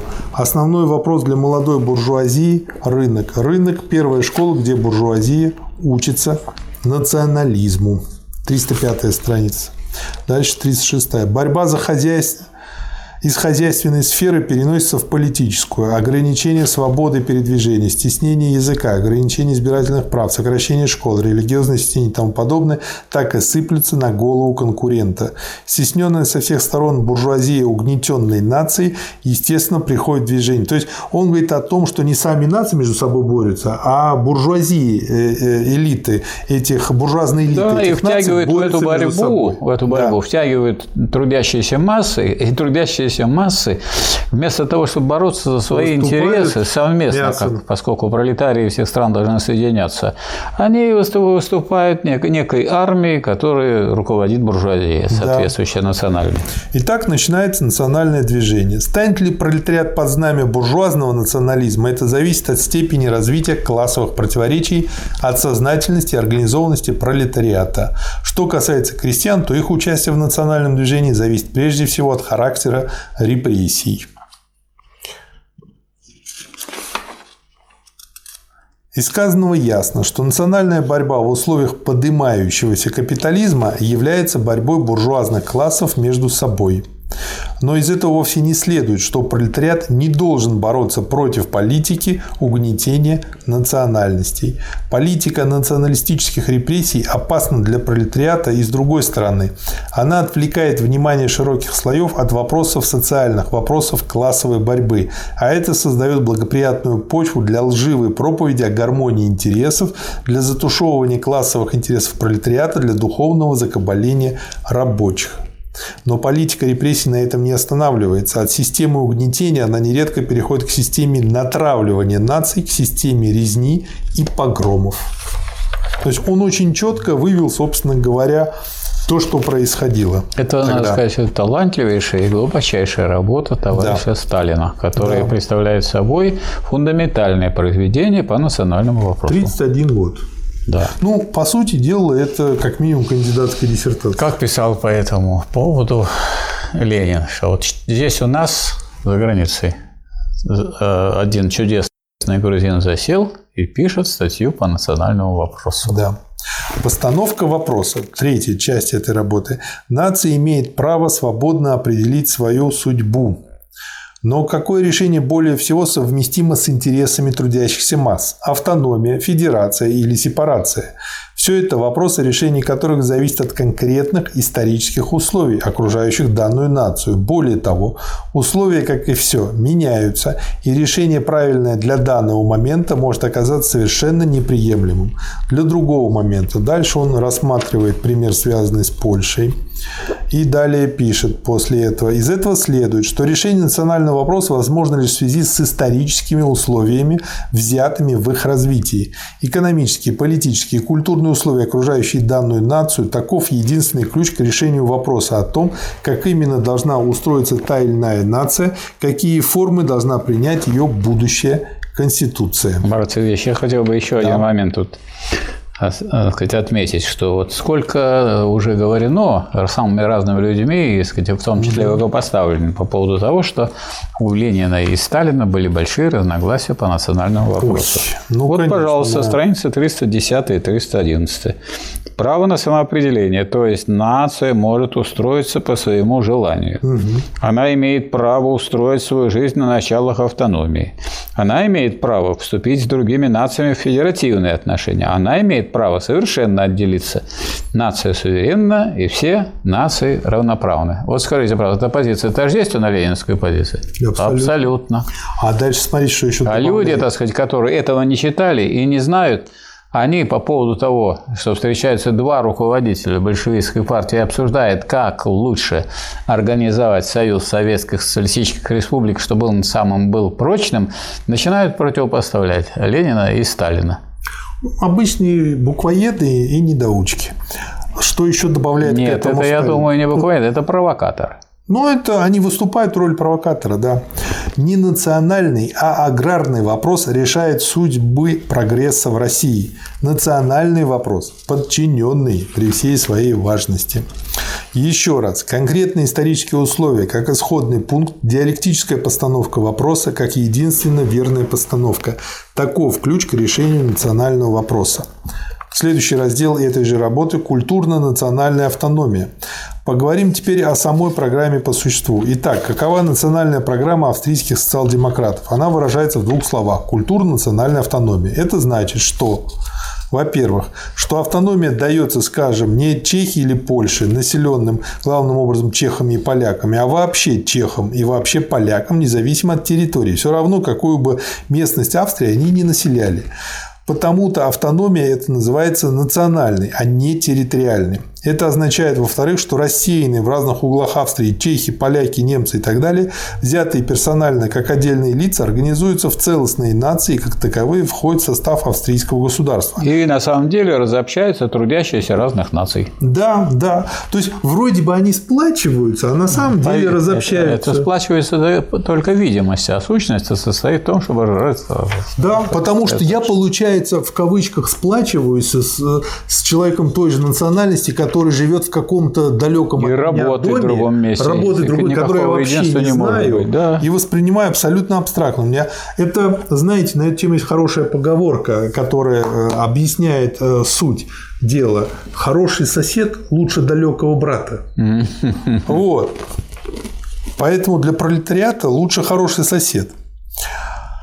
В случае автономных потому областей. Что, потому что с точки зрения теории нации главным определен, определяющим моментом является единство экономики, а не просто единство территории. Да. Территория да. не пустая, экономика вообще является решающей на этой территории. Да. Мы это знаем из теории вообще исторического материализма, что определяющим в человеческой истории является производство материальных благ. Поэтому, если это решается э, вопрос э, национальный, то и в этом вопросе нужно руководствоваться тем, что решающей является экономика. И у Сталина это четко проводится. Да.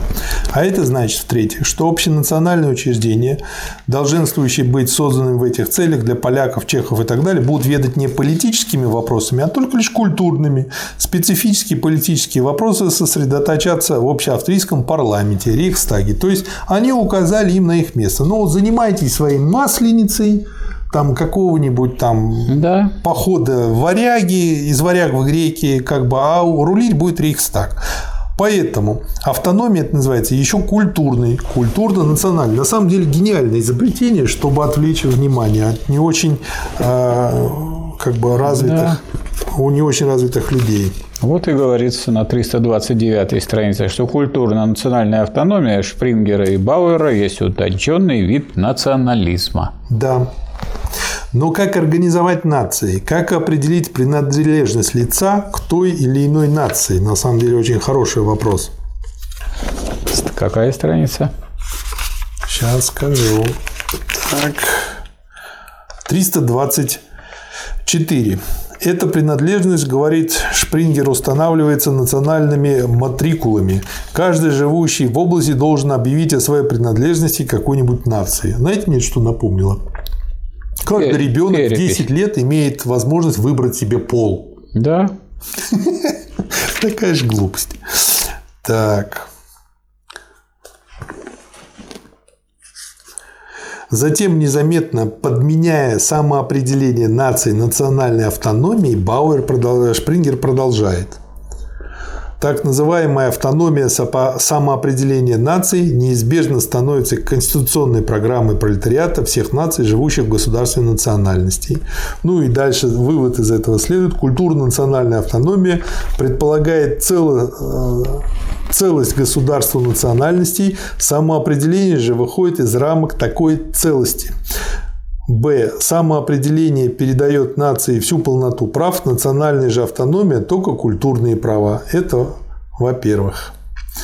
Во-вторых, вполне возможно в будущем такое сочетание внутренних и внешних конъюнктур, при котором та или иная национальность решится выступить из государства национальности хотя бы из Австрии, заявили же русинские социал-демократы на Брюнском партейтаге о своей готовности объединить две части своего народа в одно целое. Как быть тогда с неизбежной для пролетариата всех наций национальной автономией? Что это за решение вопроса, которое механически втискивает нации в прокрустово ложа целости государства? Национальная автономия противоречит всему ходу развития наций. Нет сомнений, что на первых стадиях капитализма нации сплачиваются, но сомнительно и то, что на высших стадиях капитализма начинается, но несомненно и то, что на высших стадиях капитализма начинается процесс рассеивания наций, процесс отделения от наций целого ряда групп, уходящих на заработки, а потом и совершенно переселяющихся в другие области государства. При этом переселившиеся теряют старые связи, приобретают новые на новых местах, усваивают из поколения в поколение новые нравы и вкусы, а может быть и новый язык. Спрашивается, возможно ли объединить такие обособившиеся друг от друга группы в единый национальный союз? Ну, то есть он показывает, все равно, что э, как бы сейчас вот там есть у нас группа в WhatsApp выпускников да. нашего класса, 14 э, человек, из них шестеро или пятеро живут в Америке. Ну и что? Что у нас общего, кроме трендежа на общие темы? Больше ничего. Но дело в том, что это, это уже обсуждение, и эта работа написана после того, как в науке, в марксистской, э, определилось, что определяющим является экономика. Поэтому экономика, она э, определяет и судьбу наций. В какую вы экономику попали, по существу потом вы в эту нацию и войдете. Да. Поэтому приехал человек по разным причинам в другую страну. Сначала он, так сказать, пошел на работу, потом он стал говорить на языке, потом он стал усваивать другие параметры, которые определяют нацию, и, так сказать, стал принадлежать к той нации, к которой ранее не принадлежал. Так что этот да. вопрос о принадлежности к нации тоже подвижный, и определяющим моментом является, конечно, хозяйственное развитие. Да. И вот тут вот то, что вы сказали. Культурно-национальная автономия Шпрингера и Бауэра есть утонченный вид национализма. И это отнюдь не случайность, и он показывает, почему не случайность, что национальная программа австрийских социал-демократов обязывает заботиться о сохранении и развитии национальных особенностей народов. Подумайте только, сохранить такие национальные особенности за кавказских татар, как сами, самобичевание в праздник Шахсай-Вахсай, чтобы вы себе представили... Не, Шахсай-Вахсай, правильно. Чтобы вы представляли, что это такое. Это идут голые люди, мужики в основном, и плетьми, под фразы «шахсай», «вахсай» лупят себе спину. Спина у них в кровь избита, то есть человек сам себя истязает плетью. И вот они идут таким строем, бичуют себя и считаются, что они как-то просветляются от этого. Развить такие национальные особенности грузин, как право мести, ну и другие всяческие вещи. Но непригодная для настоящего национальная автономия еще более непригодна для будущего социалистического общества. Маркс еще в 40-х годах говорил, что национальная обособленность и противоположность интересов различных народов уже теперь есть все более и более народов уже теперь все более и более исчезают, что господство пролетариата еще более ускорит их исчезновение. Дальнейшее развитие человечества с его гигантским ростом капиталистического производства, с его перетасовкой национальности и объединением людей на все более обширных территориях решительно подтверждает мысль Маркса. И в общем и в целом Сталин проводит идею о том, что пролетарии всех стран должны соединяться и решать свои классовые интересы, которые выше национальных. Да. И наоборот, всякие национальные перегородки, всякие, так сказать, виды культурно-национальных автономий сдерживают, уменьшают или раздробляют эту классовую борьбу и не делают рабочий класс неспособным да. к победе. И вот он и тут пишет, что заменяется принцип классовой борьбы буржуазным принципом национальности. И да. это очень опасно. Следующий раздел – бунт, его национализм, его сепаратизм. И дальше он показывает, что бунт на самом деле занимается чистым сепаратизмом, и это не имеет никакого отношения к полноценной социал-демократии. Тоже очень интересно и хорошо это показывает.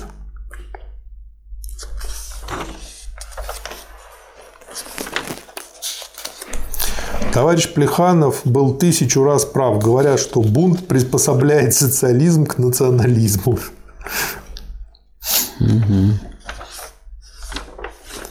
Организационный федерализм таит в себе элементы разложения и сепаратизма. Бунт идет к сепаратизму. Следующий раздел. Кавказцы. Конференция ликвидаторов. Тоже очень интересно. Рекомендую почитать. Не буду сейчас цитировать. А несколько цитат уже из конца этой работы.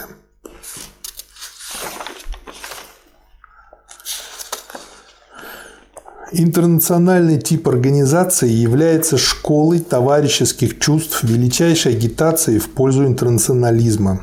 А национальный тип организации является школой национальной узости и закоснения. Таким образом, перед нами два принципиально различных типов организации. Тип национальной сплоченности и тип организованного размежевания рабочих по национальностям. Попытки примирить эти два типа до сих пор не имели успеха. Принцип интернационального сплочения рабочих как необходимый пункт в решении национального вопроса. То есть он здесь просто в этой работе научно вывел лозунг пролетарий всех стран объединяйтесь. Да, обосновал. Обосновал, да. Глубоко обосновал. Да.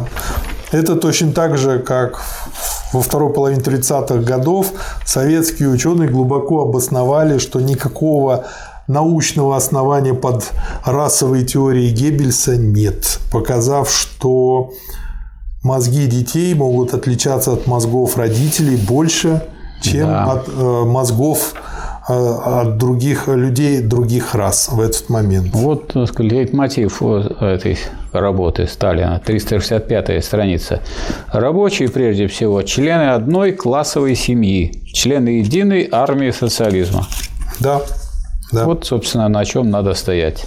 Поэтому интернациональный тип организации является школой товарищеских чувств, величайшей агитацией в пользу интернационализма. Да. Тут осталось буквально одна-две небольшие работы, но тоже очень интересные. Ну, да, давайте еще сказать, э, два слова скажу по угу. поводу национального вопроса. Вот существование буржуазных стран показало, что при буржуазии национальный вопрос неразрешим. Да. Нет ни одной страны, где был, был решен национальный вопрос. И, по крайней мере, это крупные страны. Если есть мелкие страны, такие как Швейцария, которые можно представить себе как кассу, ну, в кассе, когда стоят люди в очереди с деньгами, никто не спорит. А вот э, социализм показал настоящее единство народов. И даже Великая Отечественная война продемонстрировала, что люди сообща готовы сказать, за общее дело бороться и побеждать. Да, но вот э, все эти национальные предрассудки, они очень глубоко сидят в башках. Они ну, например, не столько сидят, сколько их э, снова оживляют. Их оживляют. Люди, вот хочу привести пример. Вроде бы человек из лучших побуждений по фамилии Шальёпа э, срежиссировал и на народные деньги, собранные с помощью Пучкова, сделал фильм «28 панфиловцев». Да. И какую мысль там проводит? Там есть ключевой разговор, где э, боец Красной Армии, русский по национальности, беседует э, с казахом. С казахом, тоже бойцом Красной Армии. И казах ему говорит, мы тут как бы защищаем общее дело, нашу советскую родину. На что ему, просвещенный сценаристом Шальёпы, в кавычках, боец Красной Армии русской национальности говорит, нет, вы тут за русское дело воюете, и вы поэтому русские. Если бы мы у вас тут, э, на вашей бы территории в Казахстане бились бы, мы были бы казахами, а вы тут у нас боретесь, значит, вы русские. Вот этот вот дебилизм, и это пропагандируется не Владимир Владимировичем Путиным. Это пропагандируется человеком, который считает, что в СССР было хорошо. И вот это благодаря тому, что не знаком с теорией. Много ли, много ли таких людей, которые считают, что СССР было хорошо, но не означает, не знают, что было в СССР, на каких принципах строился СССР. Ну да. То есть, это... о, о чем мы можем сказать? Что те люди, которые Сталина не изучали, не знают СССР. То есть те, не кто понимает. сами не делали борщ, да, они не знают, как его варить. Да, могут только есть. Положение... Могут, нет, они могут есть то, что им в качестве э, борща нищен... дадут. Нищенской похлебки дадут и назовут борщ. Да, ну да, то есть их легко обмануть. Положение в социал-демократической фракции. Для тех, кто слушал цикл «Читая Ленина», была такая ситуация, когда в нашей фракции от социал-демократической рабочей партии было 13 представителей в Думе, из них было 6 от большевиков и 7 от меньшевиков. И в какой-то момент 7 э, меньшевиков резко пошли против большевиков. И вот, собственно говоря, этот момент мы тогда изучали глазами Ленина, а сейчас он очень интересно комментируется Сталиным.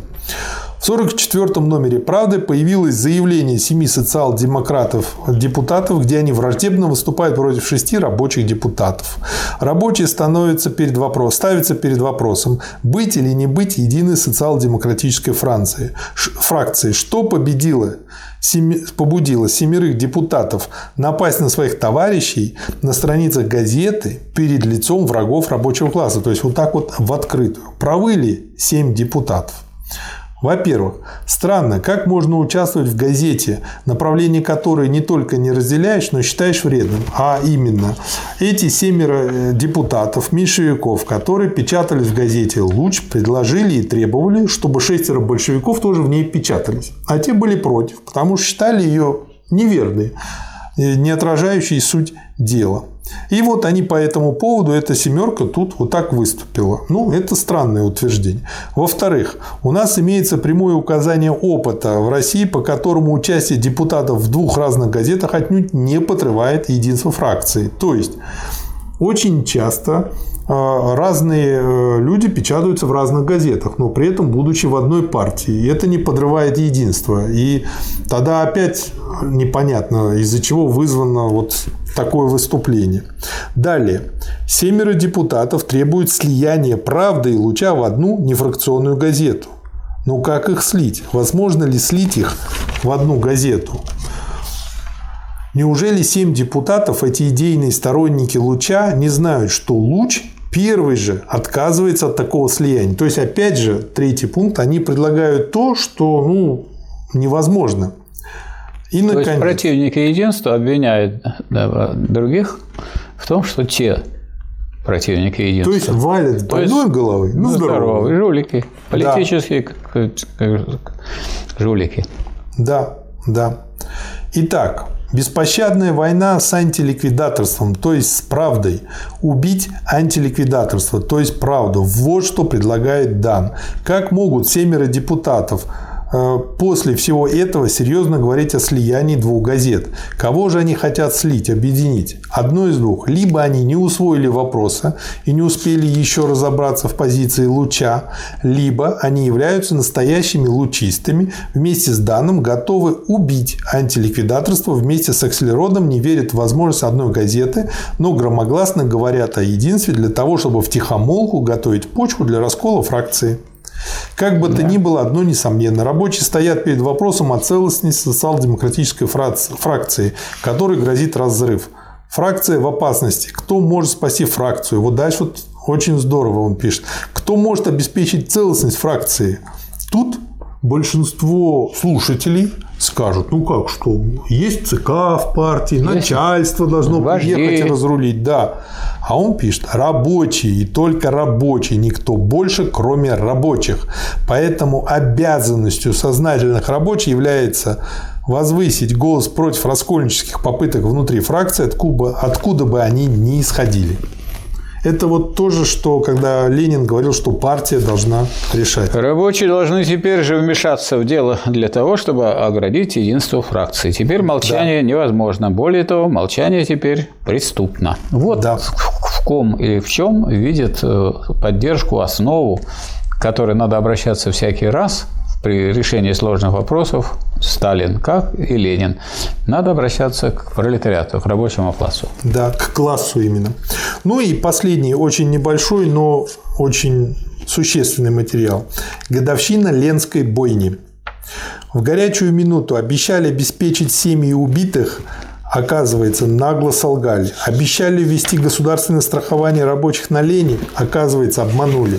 Обещали расследовать дело, а в действительности спрятали даже то следствие, которое произвел их же посланец, сенатор Манухин. Это событие 4 апреля 2012 года. Пишет он через год после этого события. Почему я это выделил? А я вспомнил видео, которое гуляет по интернету, где э, спикер Государственной Думы Володин беседует с обычной бабушкой. И бабушка, ну, просто метко дает определение того, что сейчас происходит наверху. Несколькими словами, а именно, врут, воруют, Богу молятся. То же самое, что Только было если тогда. не помолится, может, Бог накажет. А так, может быть, не накажет. Всякий, кто верил, что у нас теперь существует конституционный строй, всякий, кто думал, что старые зверства более невозможны, убедился, что это не так. Ну и, собственно говоря, он говорит, что выдвигает пролетариат три главных требования. Восьмичасовой рабочий день, конфискация всех помещичьих и царских земель и демократическая республика. Ну вот он для разных классов выдвигает ее. 8-часовой рабочий день для рабочих. Да, Конфискация всех помещичьих и царских земель для крестьян. да, Демократическая республика для всего народа. да. Вот для всех. Всем разложили. Михаил Васильевич, как назовем выпуск?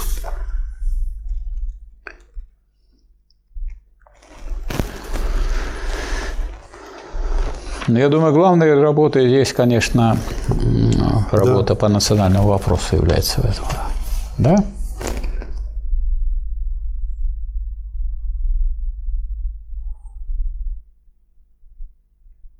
Марксистский взгляд на национальный вопрос. Отлично. Хорошее название, согласен. И он учитывает тут и Ленин, что по этому поводу писал, и основы вообще марксизма, потому что экономика тут в центре событий. Марксистский взгляд на национальный вопрос. Хорошо, подходит, согласен. Спасибо, Михаил Васильевич. Спасибо вам. Спасибо вам, товарищи, за Спасибо, внимание. товарищи.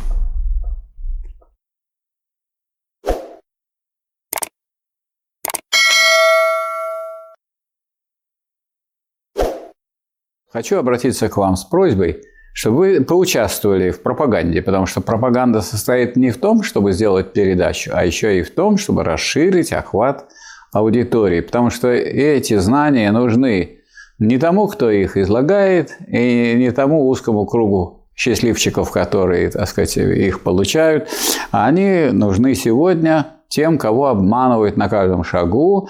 Вы можете перепостить, вы можете порекомендовать эти э, наши материалы для того, чтобы люди их повесили на других ресурсах, вывесить на этих ресурсах или вывесить на этих ресурсах ссылки на вот эти э, материалы, которые вам понравились. Мы вам не хотим, э, так сказать, продать или, так сказать, просто посоветовать какой-то материал брать. Вы же сами пишете эти хорошие отзывы. Надо, чтобы то хорошее, то, что удается, то, что пользу приносит людям, чтобы оно расходилось хорошо. Надеемся, что вы в этом окажете помощь кому? Ну, всему народу.